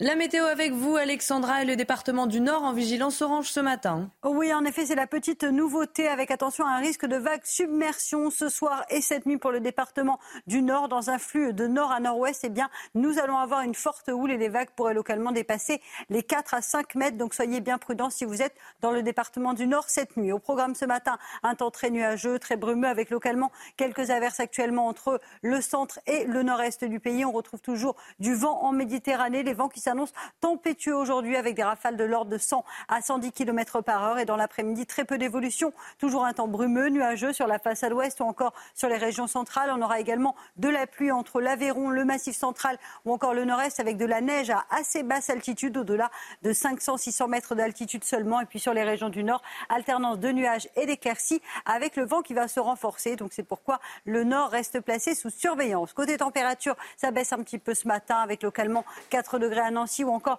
un petit degré à Rodez. On retrouve quelques petites gelées du côté euh, de Chamonix notamment. Et dans l'après-midi, les températures restent un petit peu fraîches par endroit pour la saison. 7 degrés au Puy-en-Velay, 7 degrés également euh, du côté de Rodez, tandis que la douceur se maintient en Bretagne avec localement 13 degrés en perspective cet après-midi. Et puis regardez, on prend la direction du port de la Goulée dans le Médoc avec de très belles images. Attention, le temps restera un peu plus nuageux aujourd'hui, mais en tout cas, ce port donne envie d'aller le visiter. Vous avez même quelques petites cabanes de pêcheurs et quelques jolis restaurants. C'était la météo avec Cybelle Énergie pour réaliser vos travaux de rénovation énergétique en toute confiance. Cybelle Énergie, s'engager pour votre avenir. C'était la météo avec Mystérieux Repulpant, le sérum anti-âge global au venin de serpent par Garantia. C'est News, il est 7h30. Merci d'être avec nous. La trêve à Gaza, elle a débuté il y a une heure et demie. On est avec Antoine Estève en direct de Sderot en Israël avec Olivier Gangloff. On est avec Harold Iman, bien sûr. On voit également et on vous montre des images en direct de, Gaza. Il y a eu quelques accros à la trêve, eh, passé 6 heures heure française. C'est ce que nous disait il y a quelques instants le porte-parole de l'armée israélienne qui était en direct avec nous. Des tirs de roquettes palestiniens ont visé Israël à 6h15 malgré la trêve. Information donnée à CNews par Tzal, on va y revenir. Des otages du Hamas doivent être libérés cet après-midi à partir de 15h, heure française. Antoine Estève sur place. Des incendies, des agressions et des, et des appels à expulser les immigrés cette nuit dans les rues de Dublin. Des centaines d'individus issus de la droite radicale se sont rendus dans un quartier à forte population immigrée quelques heures après une agression au couteau qui a fait cinq blessés. On va vous raconter ce qui s'est passé. L'appel bouleversant de la mère du petit Émile, dont c'est aujourd'hui le troisième anniversaire. Elle choisit famille chrétienne pour lancer son appel. Elle demande à ceux qui savent, elle leur demande de parler. On se rend direct dans un instant avec Antoine-Marie Isoard directeur de la rédaction de Famille chrétienne. Les funérailles de Thomas, 16 ans, tué samedi dernier lors d'un bal à Crépole dans la Drôme, elles seront célébrées ce matin à 10h. Dernier adieu à Thomas, le prêtre qui va célébrer les funérailles, était en direct avec nous ce matin. Vous allez l'entendre. La trêve dans les combats entre Israël et le Hamas, elle aurait dû entrer en vigueur à partir de 6h, mais selon Tsahal, qui a donné des informations à CNews. À 6h15, des tirs de roquettes palestiniens ont visé Israël, Chana. Tzahal qui affirme ne pas avoir répondu à ces tirs et avoir respecté le début euh, de la trêve. Je vous propose d'écouter le colonel Olivier Rafovitz, porte-parole de l'armée israélienne. Il était en direct avec nous il y a quelques minutes. Les tirs de roquettes ont, eu lieu dans le sud de la bande de Gaza vers Israël à, 6h, à 7h15 heure israélienne, donc 6h15 heure française. Il n'y a pas eu de réaction israélienne à ces tirs et l'armée israélienne a finaliser son positionnement par rapport à la trêve à partir de 6 heures, jusqu'à 6 heures exactement, heure française. Il y a eu encore des explosions puisqu'on a bombardé et fait exploser les tunnels, un des tunnels sous l'hôpital de Shifa vers 6 heures euh, vers, pardon, vers 5h45. Euh, et euh, ce sont les dernières opérations offensives de Sahel dans la bande de Gaza. Donc pour nous, il y a depuis 6 heures françaises respect total de la trêve. Voilà, c'était le porte-parole de l'armée israélienne qui était en direct avec nous il y a une vingtaine de minutes. Antoine Estève sur place avec Olivier Gangloff. Vous êtes à Sderot, au nord de, de Gaza. Quelle est la situation autour de vous? Est-ce que vous entendez toujours des bombardements? Alors c'est globalement très calme depuis le début de la grève, de la, de la trêve, excusez-moi, mais on a quand même pu noter avec Olivier Gangloff quelques euh, tirs, des tirs d'armes automatiques à 6h41 ou encore euh, des tirs au sol à 8h10 et des tirs d'artillerie il y a quelques minutes de cela. Je vous laisse découvrir les images en direct d'Olivier Gangloff. Euh, c'est important de, de, parler des difficultés pour l'armée israélienne de mettre en place cette trêve sur le terrain à l'intérieur de la bande de Gaza. Pour ces milliers d'hommes qui sont déployés sur le terrain, il faut d'abord organiser la sécurisation du trajet des otages, c'est ce qu'on disait ce matin, un corridor de plusieurs kilomètres de longueur qui doit être sécurisé par l'armée pour pouvoir faire passer les otages dans un bus et les accompagner jusqu'à Rafah, au sud de la bande de Gaza, où ils vont être pris en charge par les autorités. Et puis il faut lutter tout simplement aussi contre les commandos du Hamas qui sont toujours très présents sur le territoire, entre Gaza City et Khan notamment, ça se trouve dans le centre de la bande de Gaza, des commandos qui se cachent, on le sait, dans des souterrains, dans des tunnels, qui sont encore présents sur place et qui peuvent sortir pendant cette trêve pour se montrer face aux soldats israéliens. Et là, eh bien, les soldats nous expliquent qu'il est difficile forcément quand il y a un face-à-face direct à quelques dizaines de mètres, eh bien, de respecter la trêve. Il faut se battre. Il faut effectivement euh, que les uns et les autres tirent pour pouvoir se mettre à l'abri, par exemple. Donc, il y aura encore certainement des tirs dans les heures qui viennent. Merci beaucoup Antoine Estève en direct de Sderot avec euh, Olivier Gangloff. Le début des opérations de libération des, otages retenus par le Hamas, c'est 15 heures heure française. Et ce que nous disait le colonel Rafovitz, c'est important en quelques mots, Harold Iman, c'est qu'il va d'abord y avoir la libération des otages euh, du Hamas avant la libération des euh, prisonniers palestiniens. Tout à fait. Donc c'est certainement prévu depuis le début. Mais voilà, il nous le rappelle, on le dit très très rarement, les Palestiniens seront euh, libérés euh, après. Euh, donc il y a comme ça une espèce de forme de, vérification, bien sûr. Les, Palestiniens ne sont pas détenus dans une zone de guerre, ils sont dans des prisons israéliennes d'où leur, leur relax est tout à fait facile, ne, comporte aucun danger. Il, y a sur le groupe de 55 qui viennent de Gaza, donc ils pourront regagner même Gaza s'ils le souhaitent, et le reste vient de Cisjordanie. Merci Harold, vous restez bien sûr euh, avec nous. Des scènes d'émeutes cette nuit à Dublin, des centaines d'Irlandais se sont rendus dans un quartier à forte population immigrée hier. Un rassemblement en réaction à l'agression commise par un individu qui a attaqué plusieurs personnes au couteau dans les rues de Dublin, près d'une école. Ces Irlandais s'en sont pris à un hôtel qui héberge des migrants, mais aussi à une voiture de police. On a pu entendre des slogans anti-immigration tels que euh, Get them out, faites-les euh, sortir. Marine Sabourin. Dublin s'est embrasé hier, quelques heures après l'attaque au couteau survenue dans l'après-midi. Plusieurs centaines de personnes s'étaient réunies à proximité du lieu où se sont déroulés les faits, un quartier où vit notamment une population immigrée.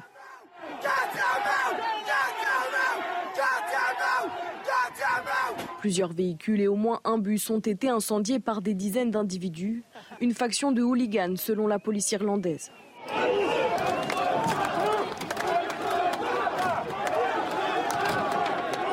Un hôtel, un restaurant et des commerces ont été saccagés et pillés pendant de longues minutes avant que les forces de l'ordre ne soient visées par plusieurs individus comme ce policier écarté de son unité. Au total, ce sont 400 officiers qui ont été déployés pour rétablir l'ordre. Le calme est revenu dans la capitale irlandaise aux alentours de 22 heures. Les funérailles de Thomas seront célébrées aujourd'hui à 10h à l'église Saint-Donat de l'Herbasse. Des centaines de personnes sont attendues pour rendre un, dernier hommage à, l'adolescent. les obsèques seront célébrées par le père Dominique Forneron. Il était en direct avec nous à 6h45 dans la matinale et il nous a dit notamment que toute la paroisse était en deuil. Restez bien sur CNews. Dans un instant, on entendra l'appel déchirant, bouleversant, poignant de la maman d'Émile, le petit garçon euh, qui a disparu euh, au Auvernais, dans les Alpes de Haute-Provence, début, euh, début juillet. Il fait aujourd'hui ses trois ans, Émile. sa mère lance un appel. Elle dit il y a bien quelqu'un qui sait et cette personne doit parler. Vous allez entendre l'appel de la mère. Elle fait cet appel chez Famille Chrétienne. Et le directeur de la rédaction de Famille Chrétienne sera avec nous, Antoine-Marie Isoard. A tout de suite.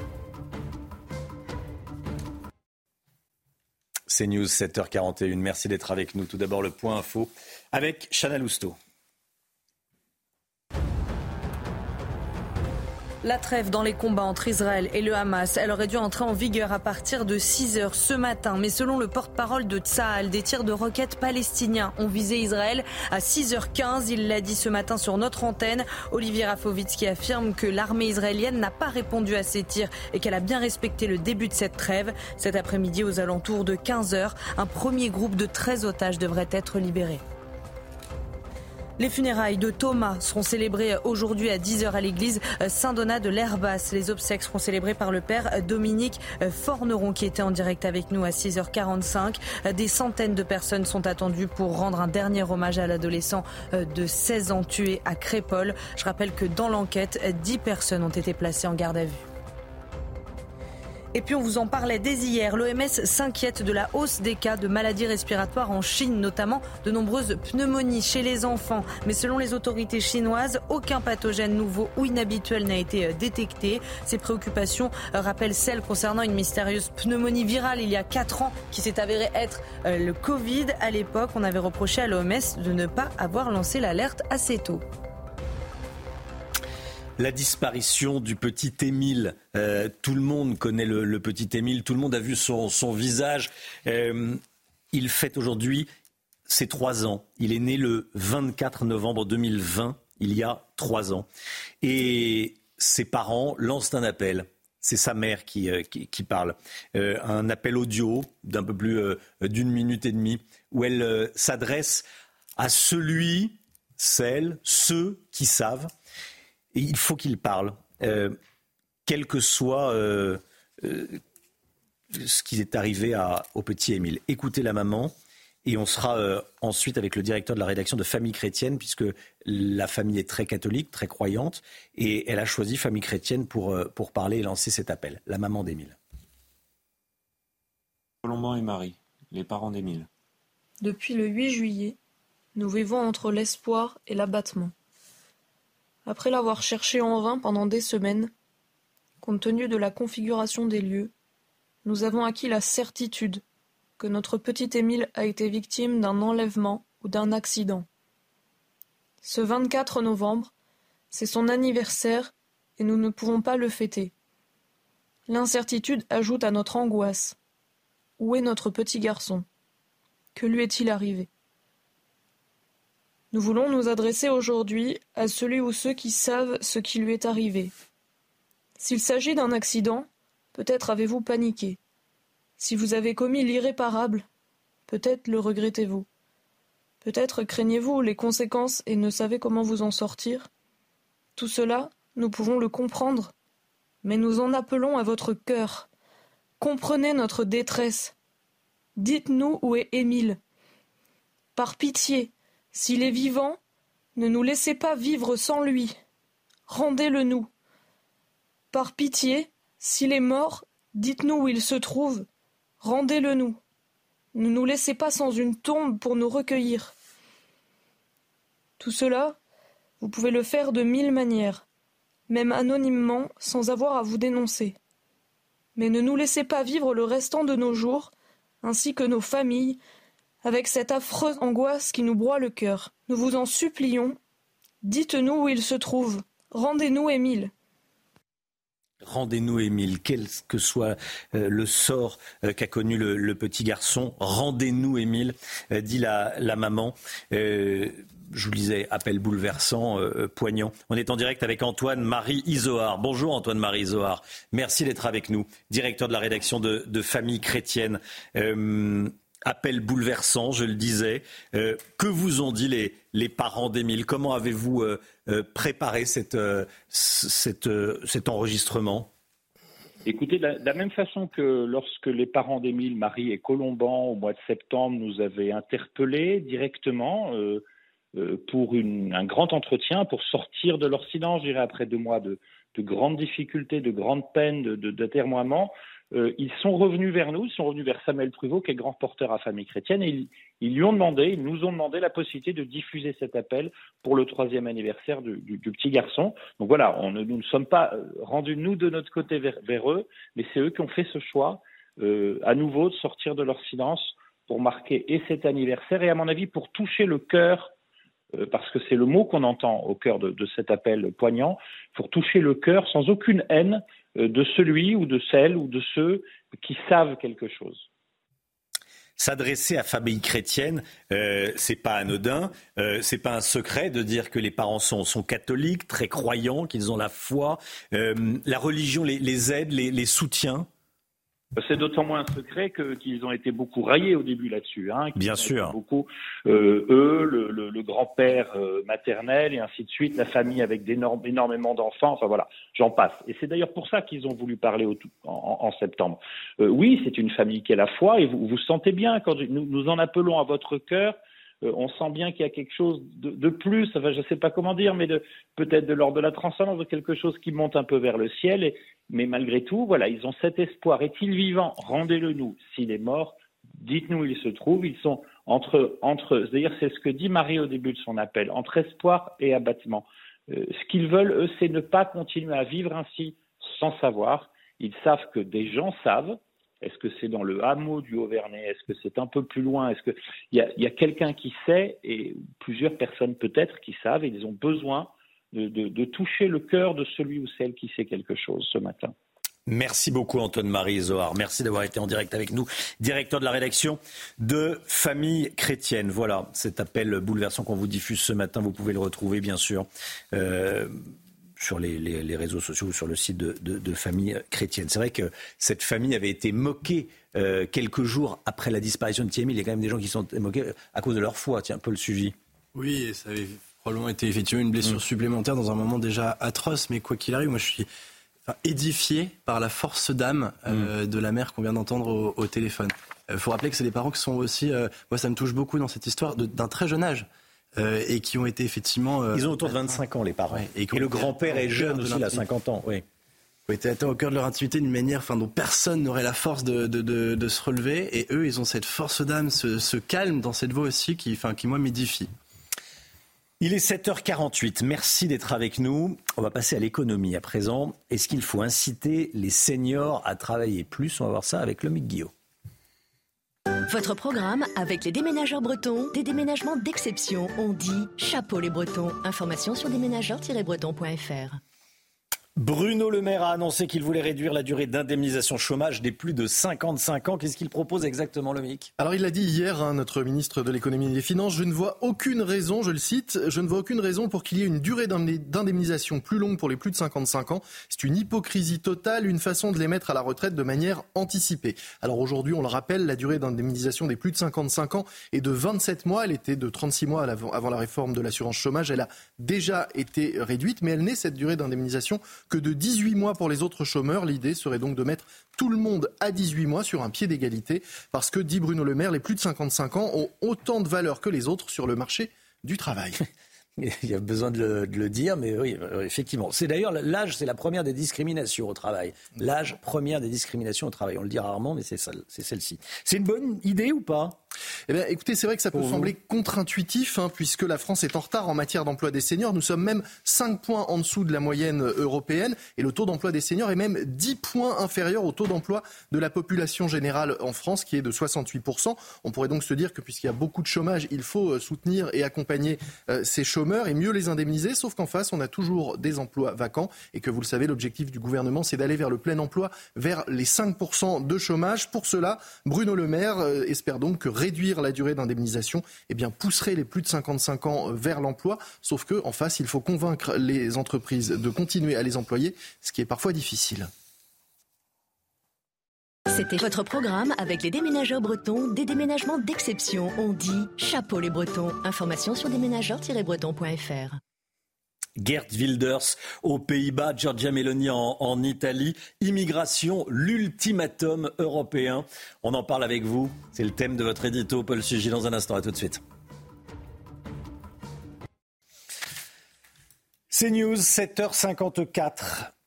On est avec Paul Sugy.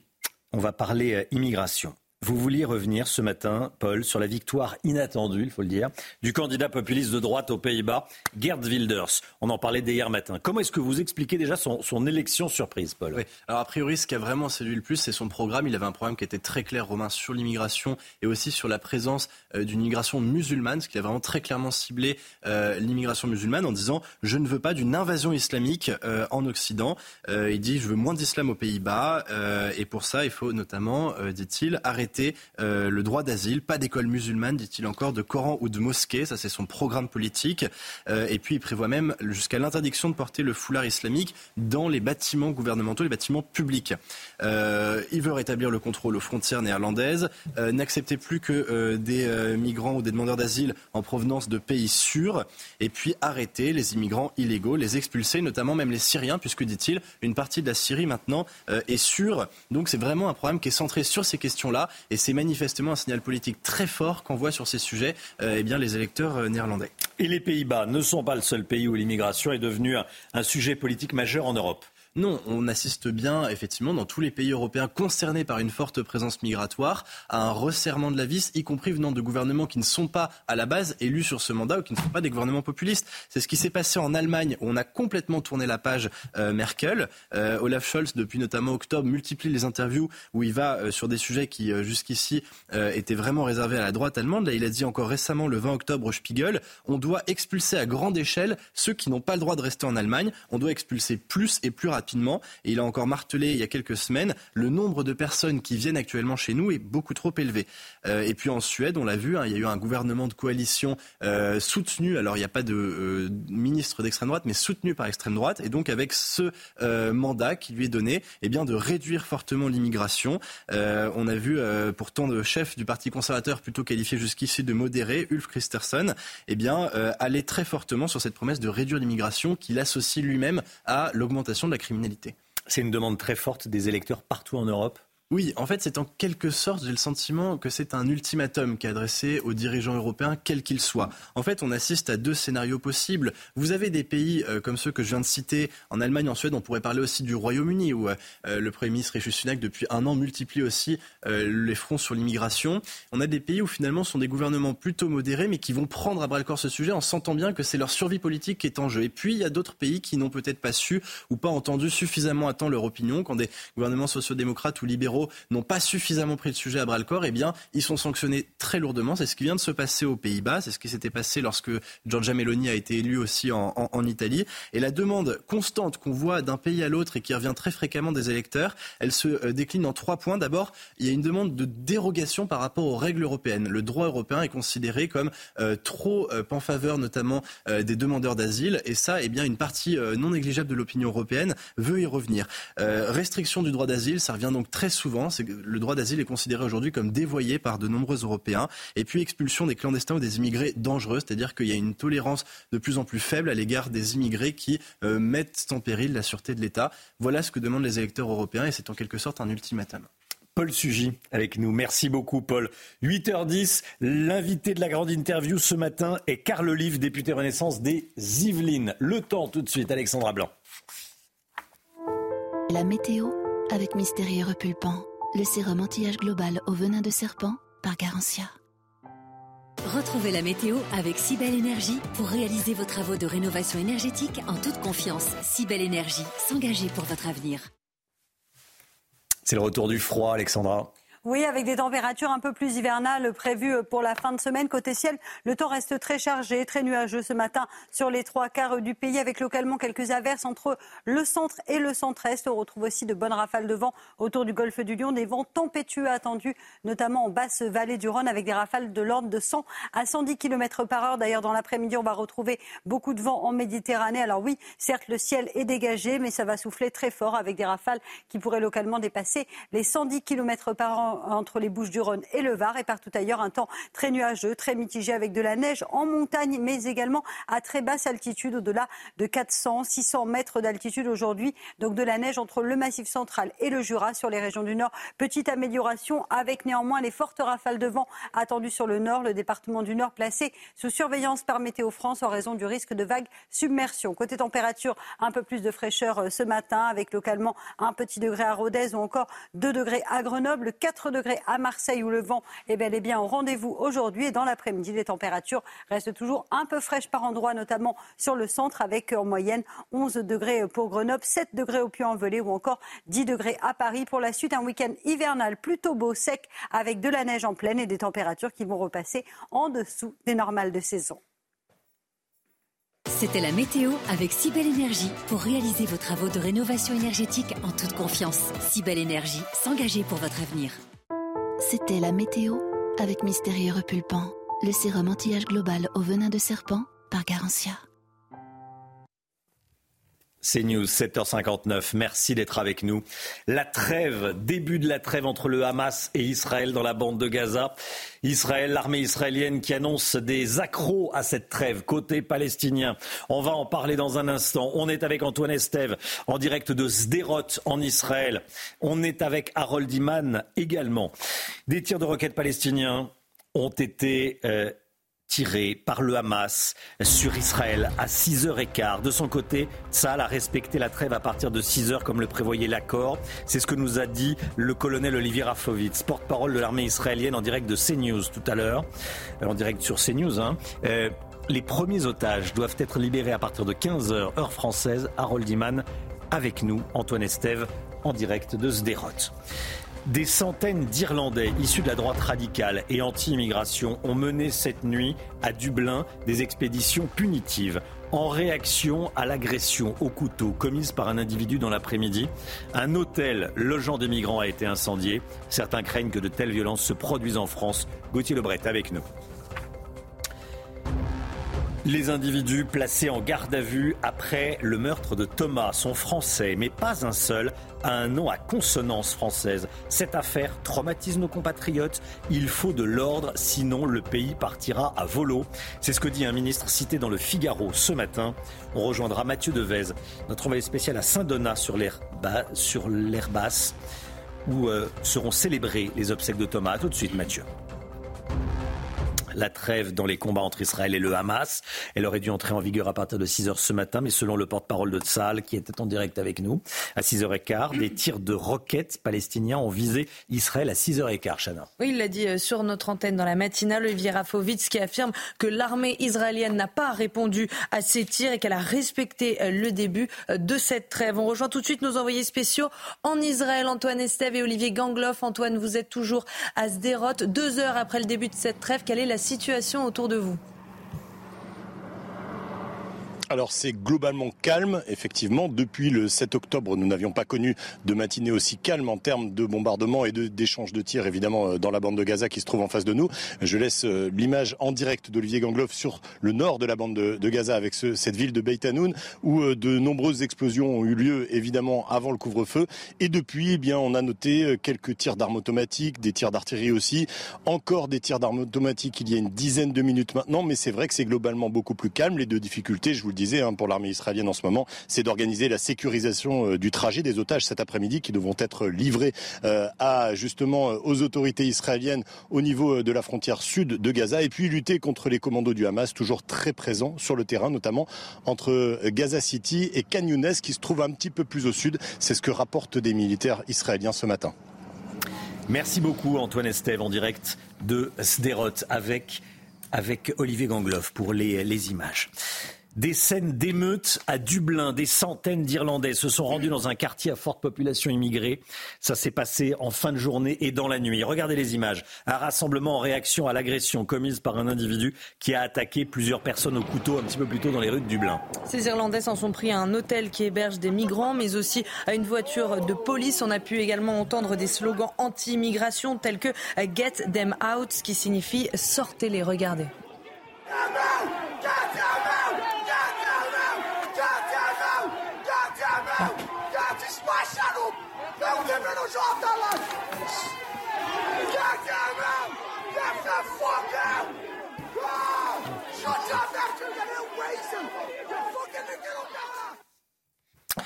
Le meurtre de Thomas, 16 ans, provoque un traumatisme national en France. Dix individus ont été placés en garde à vue dans l'enquête. Un ministre s'est confié au Figaro après avoir échangé en marge du Conseil des ministres avec le ministre de l'Intérieur Gérald Darmanin, qui lui a montré les identités des suspects.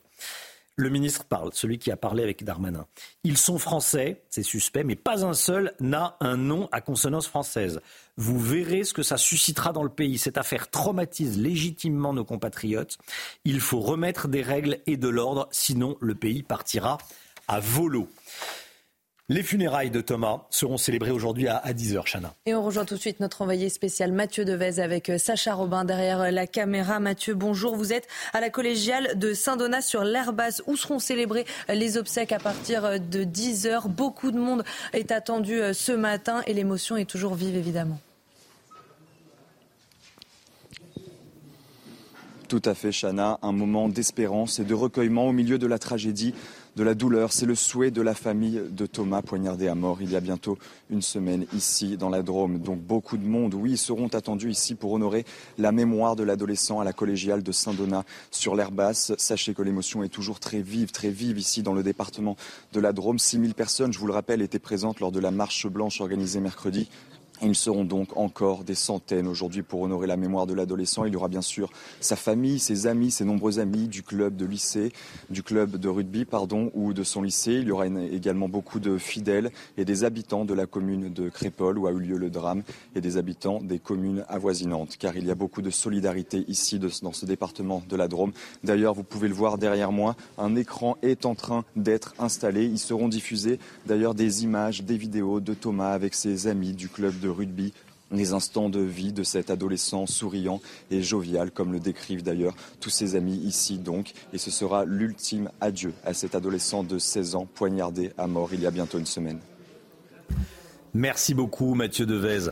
Euh, on va suivre ces, funérailles avec vous euh, sur CNews. Il est 8h06. Restez bien sur CNews dans un instant la grande interview avec Carl Olive ce matin. À tout de suite. C'est nous, il est 8h12. Bienvenue à tous. Merci d'être avec nous. Tout de suite, c'est la grande interview. Et nous sommes ce matin avec Carl Olive, député Renaissance des, des Yvelines. La grande interview sur CNews et sur Europe 1. Bonjour Carl Olive. Bonjour Romain Desarbres. La grande interview de Carl Olive, député Renaissance des Yvelines sur CNews et sur Europe 1. La mort de Thomas, 16 ans, bouleverse la France. Des individus violents ont attaqué à coups de couteau des jeunes qui faisaient la fête. Ça y est, on est arrivé à ce que Gérard Collomb redoutait, à savoir euh, une France qui était côte à côte et qui est maintenant face à face. On y est? D'abord, on a une victime euh, innocente d'une violence euh, aveugle c'est plus loin, plus haut et presque plus fort dans la haine. C'est euh, inacceptable. Euh, Faite par des voyous. On va même dire le mot racaille, il a été, euh, il a été employé. Et comme à l'habitude, on retrouve très vite, et le travail qui est fait par les services du ministère de l'Intérieur est très efficace, et on attend une réponse qui soit à la hauteur de, ces délits. Mais on le dit souvent, et malheureusement, c'est un, triste sort à répétition. Euh, il faut vraiment avoir euh, la main ferme et c'est la raison pour laquelle, et tant mieux, euh, notamment les, renforts, les recrutements dans le domaine de, la justice. Car on va pas se voiler la face. C'est pas uniquement une fête de village qui s'est mal terminée avec des bagarres.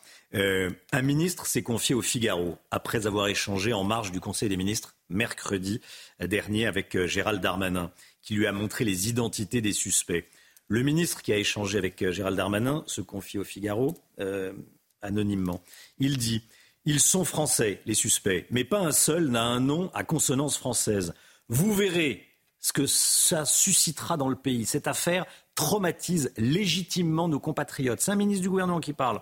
Il faut remettre des règles et de l'ordre, sinon le pays partira à volo. C'est pas une fête de village qui a dégénéré, ce qui s'est passé à Crépol samedi dernier. Non, on a le, vrai sujet, euh, je le dis souvent et sur votre plateau notamment.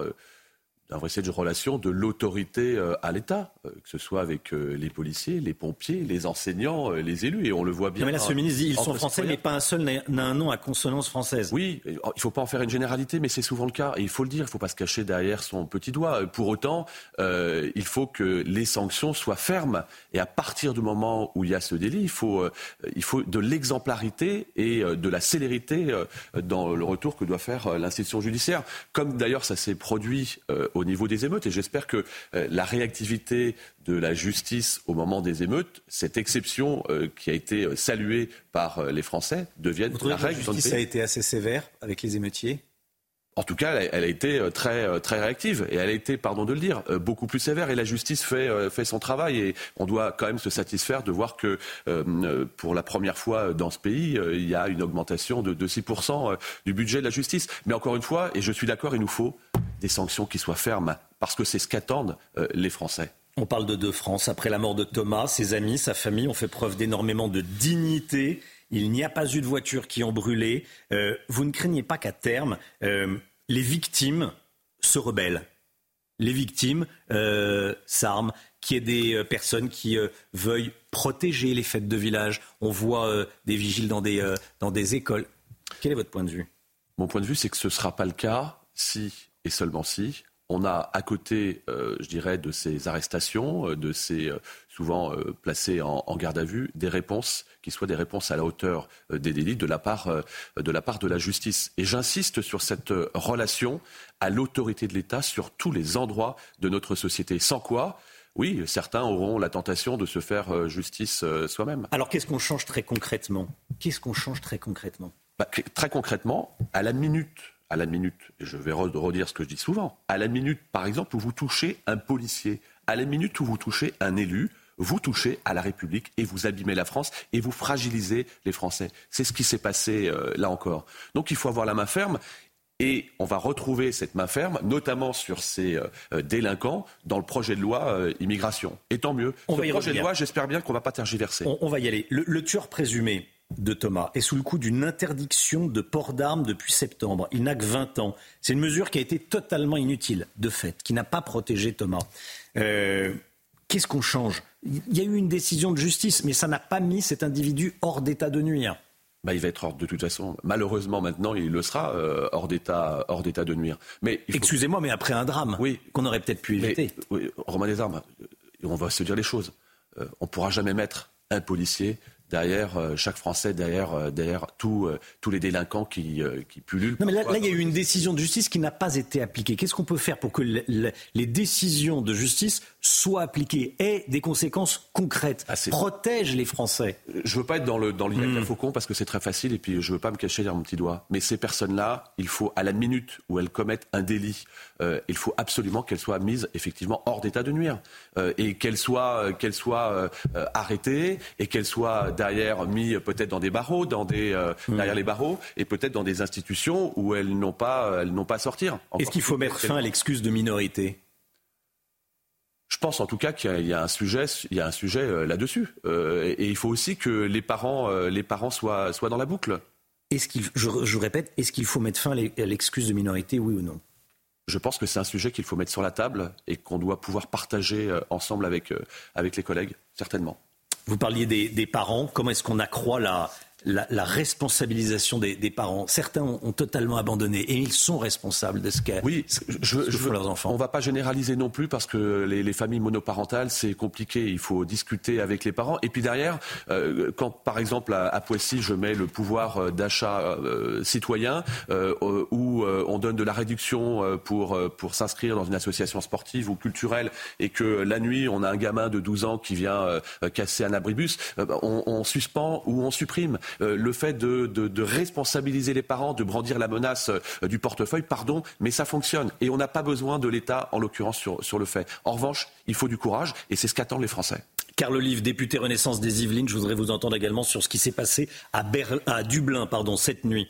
Des centaines d'Irlandais qui ont euh, mené une sorte d'expédition punitive dans un quartier à forte population immigrée après qu'un individu a agressé des gens à coups de couteau à la sortie d'une école. Ces Irlandais sont issus euh, de la euh, mouvance droite radicale anti-immigration. Comment analysez-vous ce qui s'est passé à Dublin cette nuit, ces dernières heures? Et est-ce que ça vous inquiète? Oui, ça m'inquiète et je, vais vous dire pourquoi. Il se trouve que j'ai un de mes garçons qui vit à Dublin qui vit euh, à quelques, quelques euh, centaines de mètres de l'endroit où ça s'est passé. Quand on va à Dublin, Dublin est considéré comme euh, l'un des endroits les plus paisibles de, notre, belle, de notre belle Europe. Euh, c'est la manifestation, encore une fois, de ras-le-bol. Et, on ne va pas se cacher, c'est pas une excuse, mais on voit bien que la France n'est pas, n'est pas un microclimat dans ce sujet-là. Et ce ras-le-bol, il entraîne quoi? Bah, Il entraîne l'extrême droite qui arrive tranquillement au pouvoir. On l'a vu euh, aux Pays-Bas, on l'a vu il y a quelques semaines en Slovaquie. on a ras-le-bol. Et pourquoi on a ras-le-bol? C'est qu'à un moment, à un moment donné, il faut vraiment avoir le courage de dire les choses, ça souvent on l'a, et de faire les choses en face. Euh, et euh, il faut condamner ce qui s'est passé, euh, que ce soit de l'extrême droite, de, l'extrême gauche, évidemment. Mais c'est la manifestation d'un ras-le-bol. Vous me demandez si je suis inquiet Oui, je suis inquiet. Je ne suis pas simplement inquiet pour nos amis irlandais, je suis aussi inquiet pour notre beau pays. Si vous êtes inquiet, c'est que vous pensez que ça peut se produire en France bah, Monsieur Desarmes, pardon de le dire, mais on voit bien que ce qui se passe euh, là euh, en Irlande, malheureusement, ce qui se passe euh, en Israël, a des répercussions, des, secousses aussi dans notre pays. Bien sûr qu'il faut être inquiet. C'est pour ça qu'il ne faut pas tergiverser quand on a des sanctions à prendre. Il y a eu en Italie Giorgia Meloni, aux Pays-Bas cette semaine Gert Wilders. c'est donc toute l'Europe qui envoie un message à à, ses, dirigeants, un message anti-immigration, c'est ça? Non, je dirais pas un message anti-immigration, je dis simplement un message entre la réciprocité, entre les droits et les devoirs, un message où on doit appliquer la loi, on ne doit pas euh, l'interpréter, un message où il faut du courage, un message où on n'a pas à tout attendre de l'État, un message où celles et ceux euh, qui viennent ici polluer l'immense majorité de Français qui ne veulent qu'une chose, c'est vivre tranquillement euh, de façon citoyenne, ces gens-là n'ont rien à faire effectivement chez nous. Il faut que ces, ces délinquants, parfois étant étrangers, pardon de le dire, rentrent chez eux. Le projet de loi immigration arrivera début décembre à l'Assemblée. Il a été modifié par les sénateurs euh, républicains, emmené par Bruno Retailleau. Vous défendez quelle version du texte, vous? Moi, ce que je peux vous dire, c'est que j'espère que ce texte, il passera pas au 49.3. Je, je défends un texte qui soit très clair. Vous y croyez? Oui, j'y crois. Qu'il puisse euh, non seulement 149.3 Non, non seulement j'y crois, mais il le faut. Il le faut parce que sinon ce serait un très mauvais signal. Et je le dis aussi à mes, à mes, à mes collègues euh, républicains qui ne se trompent pas. Ça fait plusieurs présidentielles où euh, le texte immigration faisait aussi partie euh, euh, du, programme, d'ailleurs comme le programme de, retraite. On peut ne pas être d'accord sur tout. Je pense que le signal qui est envoyé par le Sénat est un bon signal et il faut que nous travaillions avec la commission des lois, c'est le cas actuellement. Gérald Darmanin va être omniprésent sur ce sujet comme, comme sur d'autres et effectivement j'y crois. Et je crois qu'il faut pas, encore une fois, pardon, mais il ne faut pas que ce texte passe au 49.3 parce que les Français ne, ne comprendraient pas, et euh, sur les sujets notamment qu'on a évoqués auparavant. Il prévoit notamment euh, dans sa version euh, réécrite par les, par les sénateurs la fin de l'aide médicale d'État, la suppression des barrières à l'expulsion des étrangers délinquants, le resserrement du regroupement familial. Vous êtes d'accord avec ça? Oui, il y a, les, il y a 4000 délinquants étrangers euh, euh, aujourd'hui qui ne peuvent pas euh, être renvoyés chez eux parce que le, les textes de loi ne, ne, ne, le permettent pas. Avec ce texte, ce sera, ce sera possible. Mais il ne réduira pas l'immigration Romain Desarmes, on ne peut pas dire qu'il nous faut un texte d'immigration et puis derrière se dire on n'a pas encore voté le texte et on se dit bah, ça ne suffira pas. Commençons par voter le texte. Il faut derrière appliquer. Parce que expulser des illégaux, c'est pas réduire l'immigration. Non, mais il ne hmm. faut pas qu'on soit une passoire. On a, euh, on a une part à prendre, ok, mais il ne faut pas qu'on soit une, une passoire. Euh, voilà, on, doit, la France ne doit pas être une passoire d'immigration. Il faut assumer cela. C'est ça qu'attendent les Français. Carl Olive, vous allez déposer cet après-midi une proposition de loi pour autoriser à nouveau le cumul des mandats entre les fonctions de maire et, et de député et de maire et de sénateur. Est-ce que vous pouvez nous expliquer? Bah, en 2014, euh, le 14 février 2014, il y a une loi qui est passée pour euh, mettre fin au cumul député-maire. C'est-à-dire le maire ne pouvait plus être euh, député. À l'époque, il y avait 250 maires députés à l'Assemblée nationale. En 2017, zéro. En 2022, zéro. Il manque un souffle de terrain. Les Gilets jaunes, qui ont, brandi le, le, sujet des Gilets jaunes en premier au président de la République Ce sont les maires. Ce qui s'est passé pour les retraites, les maires savent expliquer ce qui s'est passé euh, sur, euh, sur les émeutes. On peut euh, prendre la température des maires. Et il ne s'agit pas de mettre dos à dos les députés qui viennent de la société civile. Ils sont très efficaces et formidables. Mais se priver des élus qui sont... C'est une mesure anti-déconnexion. Oui, exactement. Et puis se priver des maires qui sont plébiscités par les Français, bah, j'ai quelque chose qui ne, qui ne fonctionne pas. Donc, euh, effectivement, j'ai un appel à, à, co-signature. Le président de la République est plutôt favorable. Le président Larcher est totalement Vous en avez parlé avec euh, Emmanuel Macron? Bien sûr. Et j'en ai pas parlé hier, j'en ai parlé, ça fait plusieurs années que J'imagine, j'imagine. Et bah, il vous dit quoi? Il y est plutôt favorable. Mhm. Après, il faut que ce soit euh, encadré et le président Larcher là, de, de, de, la même, de la même manière. C'est quelque chose que j'ai partagé avec Hervé Marseille, le, le sénateur centriste. Oui, il nous faut de nouveau les, les députés maires à l'Assemblée, les sénateurs maires. Et encore une fois, je le dis, c'est pas un cumul, c'est pas un cumul d'indemnités, parce que ça c'est une vaste hypocrisie. On est plafonné, donc c'est pas un sujet, c'est un cumul d'expérience. Et si on veut réduire la fracture euh, démocratique dans notre pays, alors ici on a une, première pierre qui peut euh, faire euh, façonner l'édifice. Je voulais vous entendre également sur ce qui se passe en, Israël, évidemment. car le, le Hamas a tué 40 Français le 7 octobre dernier. Pourquoi s'il n'y a pas eu de cérémonie d'hommage? D'abord, je veux le dire avec beaucoup d'émotion, parce que vous le savez, je, me suis rendu sur place avec une délégation euh, parlementaire. Euh, les premiers, une semaine après, j'ai vu les images terribles. Euh, et Israël doit se défendre par rapport à cette organisation terroriste. Évidemment, respectant les populations civiles palestiniennes. le Hamas, c'est pas la Palestine, et la Palestine, c'est pas, c'est pas le Hamas. moi, ce que je constate aujourd'hui, Romain Desarmes, c'est que le travail, de toutes celles et ceux qui, sont intéressés et qui sont actifs sur le sujet commence à porter ses fruits. Il faut s'en féliciter. Euh, la libération des otages aujourd'hui, on l'espère, ça sera cet après-midi, des 13 euh, euh, premiers otages et des enfants. Je le dis avec beaucoup d'émotion parce que le film que j'ai vu était terrible. Euh, et on voit ces enfants euh, qui voient exploser leur papa devant eux. Et je, veux dire que ça va dans le, ça va dans le bon sens. Et c'est ça le, plus important à côté de tout. Il y a 13 otages qui vont être libérés. Euh, il y en aura 130 également prisonniers palestiniens qui seront libérés. Il faut qu'on aille dans ce sens-là parce qu'on ne peut pas se, passer de, ces otages. Est-ce qu'il faudra un jour rendre hommage à, à, ces victimes françaises du Hamas? Mais bien sûr. Bien sûr que le moment. Et est-ce que ça vous manque pas Est-ce que le président de la République n'aurait pas dû euh, adresser un signe plus clair euh, aux victimes, aux proches des victimes, aux proches des otages? Le président de la République a été celui, lorsqu'il s'est déplacé, qui a vu l'ensemble, l'ensemble des présidents euh, du Proche-Orient, comme personne d'autre ne l'a fait. Je pense qu'aujourd'hui, la libération des otages, on ne va pas donner, on va pas décerner des prix de quoi que ce soit, mais chacun y a contribué. Il faut s'en féliciter. C'est ça le plus important. Ça, c'est le fond. Et puis derrière, sur la forme, viendra le moment où il y aura les cérémonies euh, d'hommage, mais pour l'instant, la priorité des priorités, c'est la libération euh, des otages et euh, la sauvegarde des, des populations civiles en Israël et en Palestine. Merci beaucoup, Carl Olive. C'était la grande interview de Carl Olive, député Renaissance des, Yvelines. Merci d'être venu ce matin sur CNews et sur Europe 1. CNews, il est bientôt 8h30. Voilà, c'était la grande interview de Carl Olive. On a parlé de tous les sujets. Euh, évidemment, euh, l'équipe est là et s'installe. Euh, les invités de, de, la matinale de CNews. Bonjour madame. Merci beaucoup d'être avec nous. Vous êtes Ariane Tamir. Et euh, vous, êtes, vous avez des proches retenus en otage euh, en Israël, retenus en otage à Gaza et, enlevés en, Israël, et vous témoignez ce matin. Merci beaucoup d'être, merci beaucoup d'être, là. Et on est avec Chana Lousteau, bien sûr, Gauthier Lebret, Harold Iman, évidemment, et Lomic Guillot. À la une, la trêve depuis 6 euh, heures à Gaza, mais des tirs de roquettes palestiniens ont été tirés par le Hamas sur Israël à 6h15.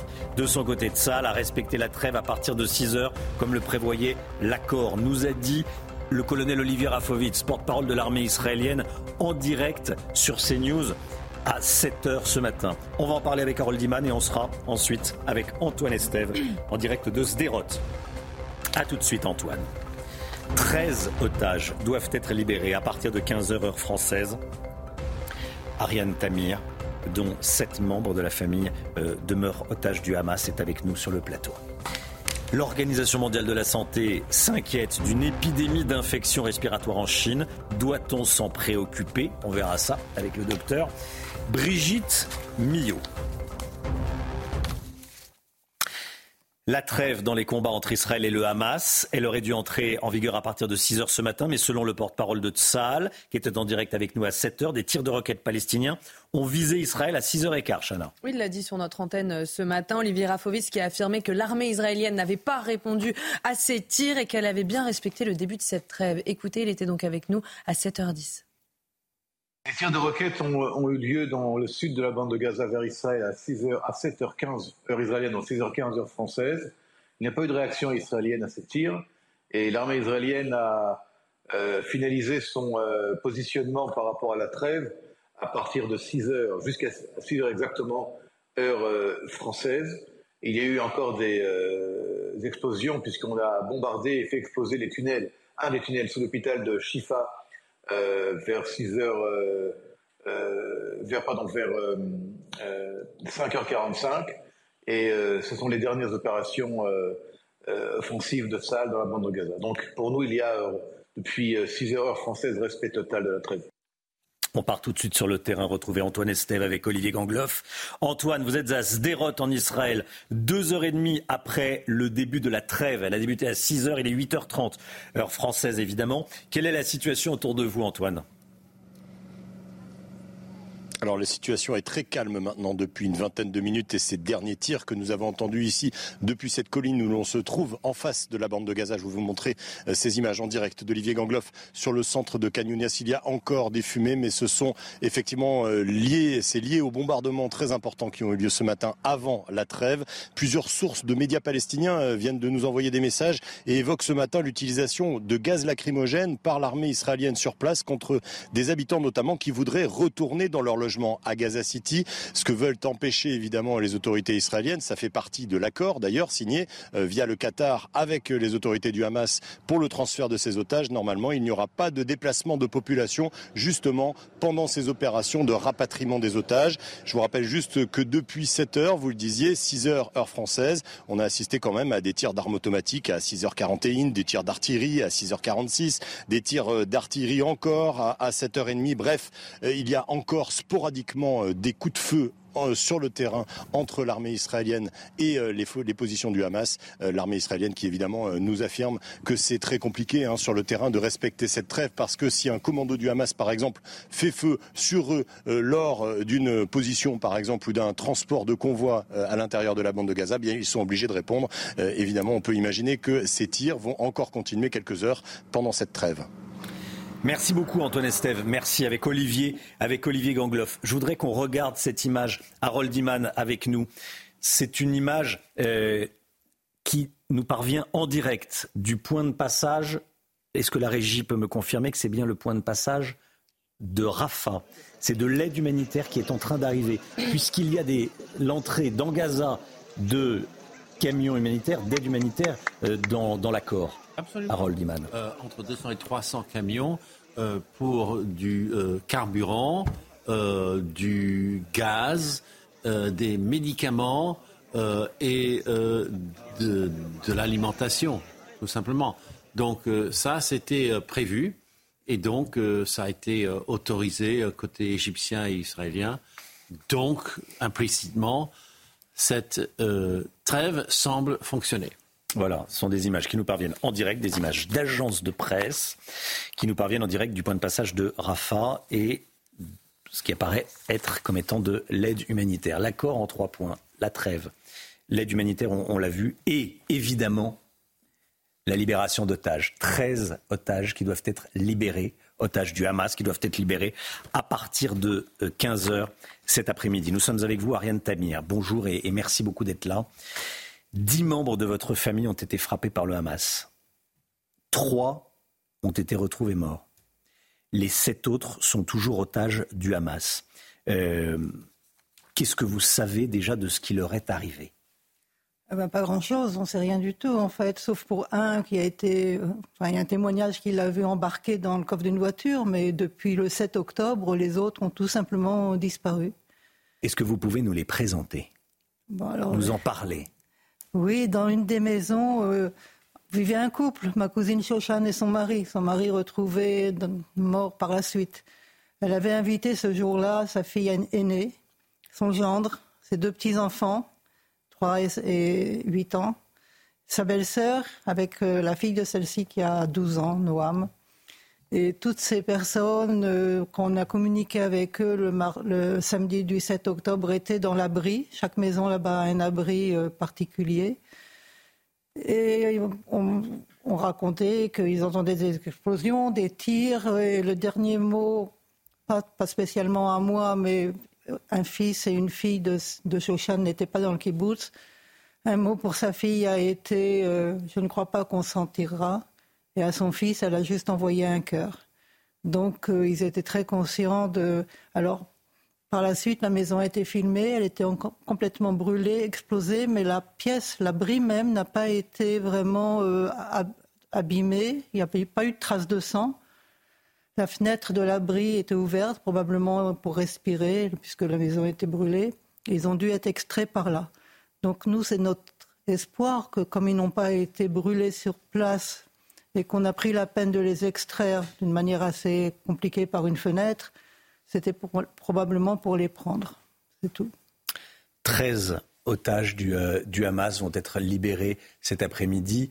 Euh, certaines familles ont été euh, prévenues, les familles ont été prévenues. Évidemment, il ne faut rien dire.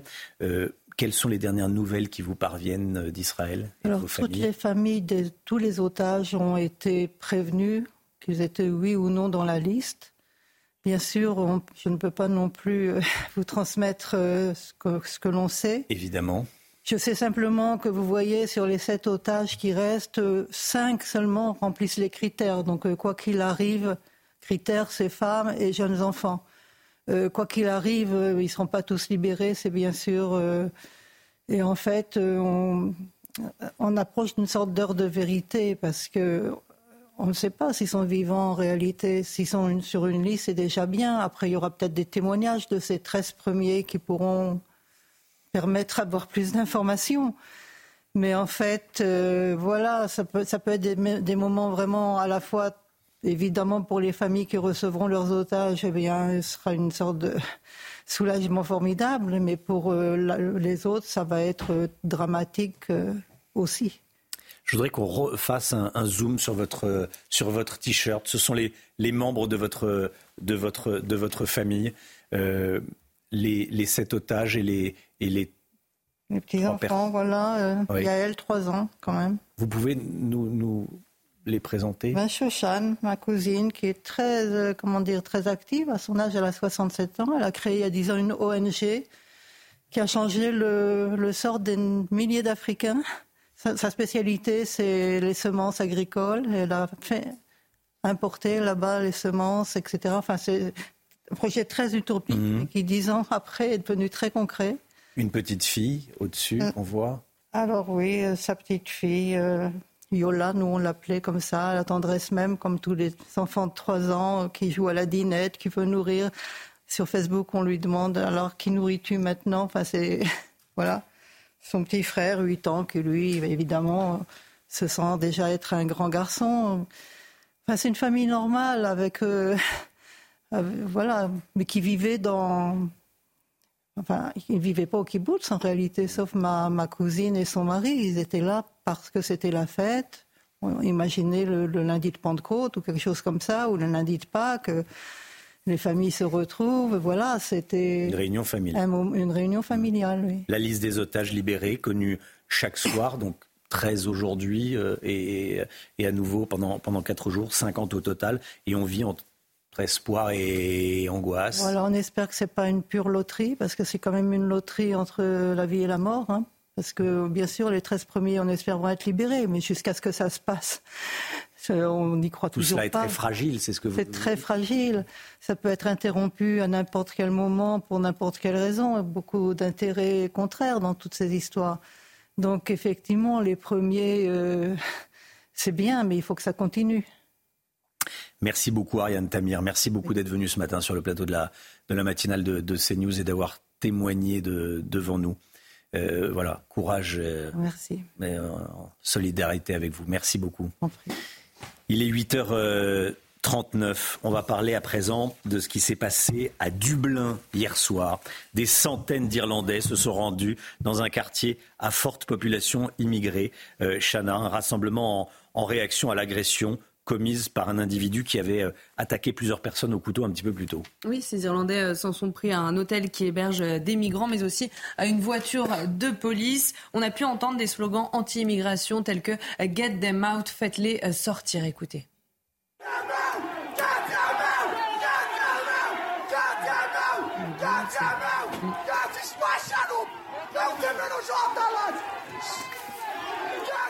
Des militants de la droite ultra-radicale, militants anti-immigration, qui vont s'en prendre euh, à, des, euh, à des commerces dans un euh, quartier euh, à forte population immigrée. C'est exactement euh, ce que certains craignent de voir se produire en France, Gauthier Lebret. Oui, c'était des hooligans d'extrême droite, hein, c'est ce que disent les autorités euh, irlandaises. Alors ces émeutes sont à mettre en miroir avec évidemment ce qui s'est passé en France après la mort de Naël. Hein, d'un côté, c'était les quartiers en France qui s'enflammaient, et là, c'est l'extrême droite irlandaise avec les mêmes résultats policiers attaqués, visés par des projectiles, bus brûlés, magasins pillés. Mais oui, il y a une crainte que les Français se retrouvent face à face. C'était les mots euh, de Gérard Collomb euh, quand il a quitté le ministère de l'Intérieur dans la grande tradition des ministres de l'Intérieur, courageux au moment où ils ne sont plus en fonction. Alors la crainte, c'est que certains Français se fassent justice eux-mêmes. On l'avait vu en Corse l'été dernier.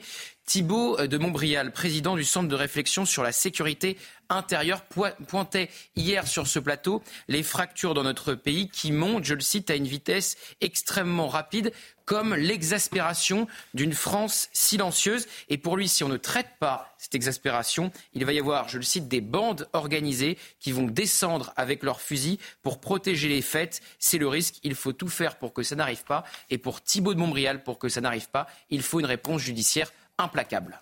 Merci beaucoup Gauthier.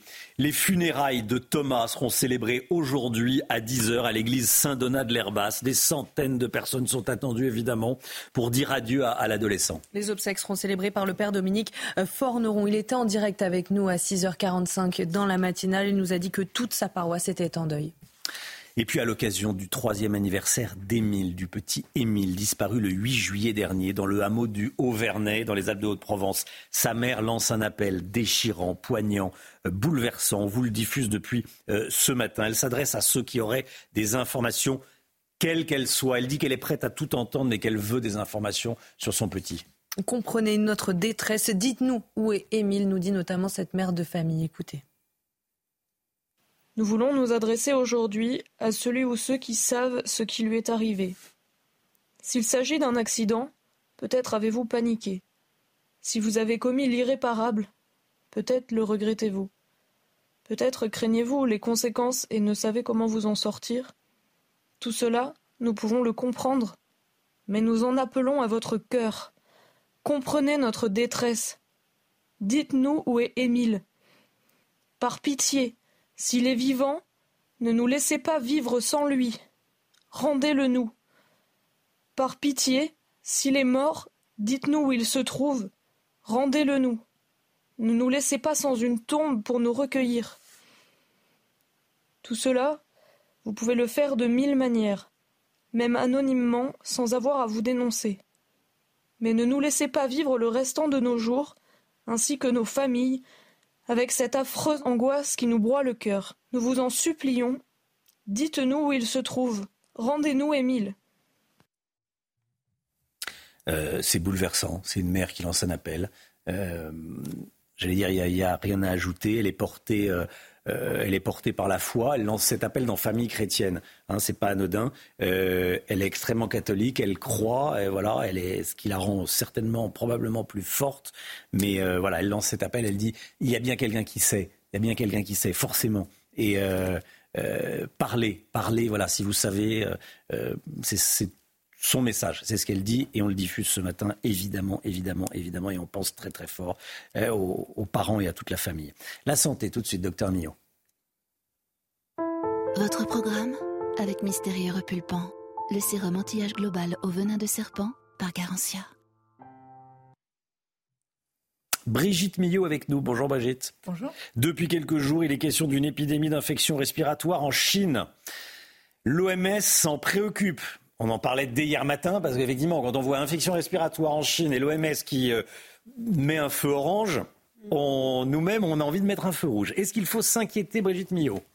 Alors avant de, vous répondre, on va rappeler factuellement hein, ce qui s'est passé. Effectivement, depuis quelques jours, voire quelques semaines, il y a une augmentation du nombre d'infections respiratoires en Chine, plutôt dans le nord de la Chine, euh, qui touche principalement les enfants et les adolescents. Euh, donc l'OMS a demandé à la Chine des précisions, ce à quoi la Chine a répondu qu'il n'y avait pas ni de symptômes nouveaux, inhabituels, ni de pathogènes, de microbes nouveaux ou inhabituels. Euh, voilà. Euh, alors, on va rappeler qu'il n'y a pas eu plus de détails. On ne sait pas. On sait qu'il y a euh, que les hôpitaux sont submergés, on sait qu'il y a une, attente incroyable pour avoir une consultation. Tout ça, c'est vrai. Mais on n'a pas dans le détail savoir exactement quels sont les microbes qui sont contaminants. Alors, pendant une réunion, pendant une conférence, il a été question d'une bactérie, Mycoplasma pneumoniae. Je vais y revenir dans le détail. Mais ce peut être aussi tout simplement, n'oublions pas qu'il fait très froid en ce moment en Chine, ça peut être aussi tout simplement euh, des, une recrudescence de SARS-CoV-2 on en a bien nous en France hein, avec une augmentation euh, récemment, euh, du SARS-CoV, ça peut être euh, virus de la grippe, ça peut être aussi le VRS, le fameux virus respiratoire syncytial qui provoque tous les ans des bronchiolites, et ce peut être aussi cette fameuse bactérie. Mais c'est vrai qu'on n'a pas le détail de tout ça. Alors, pour vous présenter pneumo, Mycoplasma pneumoniae, c'est une bactérie que l'on connaît depuis très longtemps. Elle a été découverte en 44, enfin décrite en 44. Euh, qu'est-ce qu'elle a des particularités cette euh, bactérie? Et surtout elle a des cycles, des cycles où elle revient tous les 4-5 ans. Or il se trouve qu'on est pile poil pardon, on est euh, précisément dans le cycle. ça faisait 4 ou 5 ans qu'il n'y avait pas eu d'épidémie. Et là, c'était quelque part attendu qu'il y ait une recrudescence de cette euh, bactérie. Euh, autre particularité, lorsque vous êtes contaminé par cette bactérie, l'incubation, c'est-à-dire le temps euh, que vous allez mettre à développer des symptômes, ça peut être 15 jours, 3 semaines, un mois, donc ça peut être très long. Après, les symptômes, quels sont-ils? Euh, Des symptômes, ça commence par euh, une trachéobronchite, donc c'est tout à fait banal dans la plupart des cas.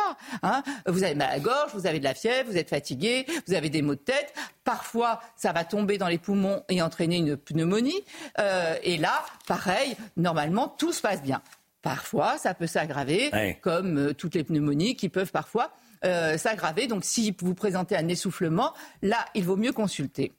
Donc, première hypothèse, c'était le cycle qui explique cette recrudescence, plus l'arrivée, le froid, etc., avec tous les autres virus. Deuxième hypothèse, et non des moindres, euh, on sait qu'en Chine, euh, l'attitude zéro Covid est restée très longtemps. Donc, ils sont restés contaminés, euh, pardon, confinés, pardonnez-moi pour ce lapsus, ils sont restés confinés très longtemps, plus de trois ans, euh, distanciation sociale, masque, etc.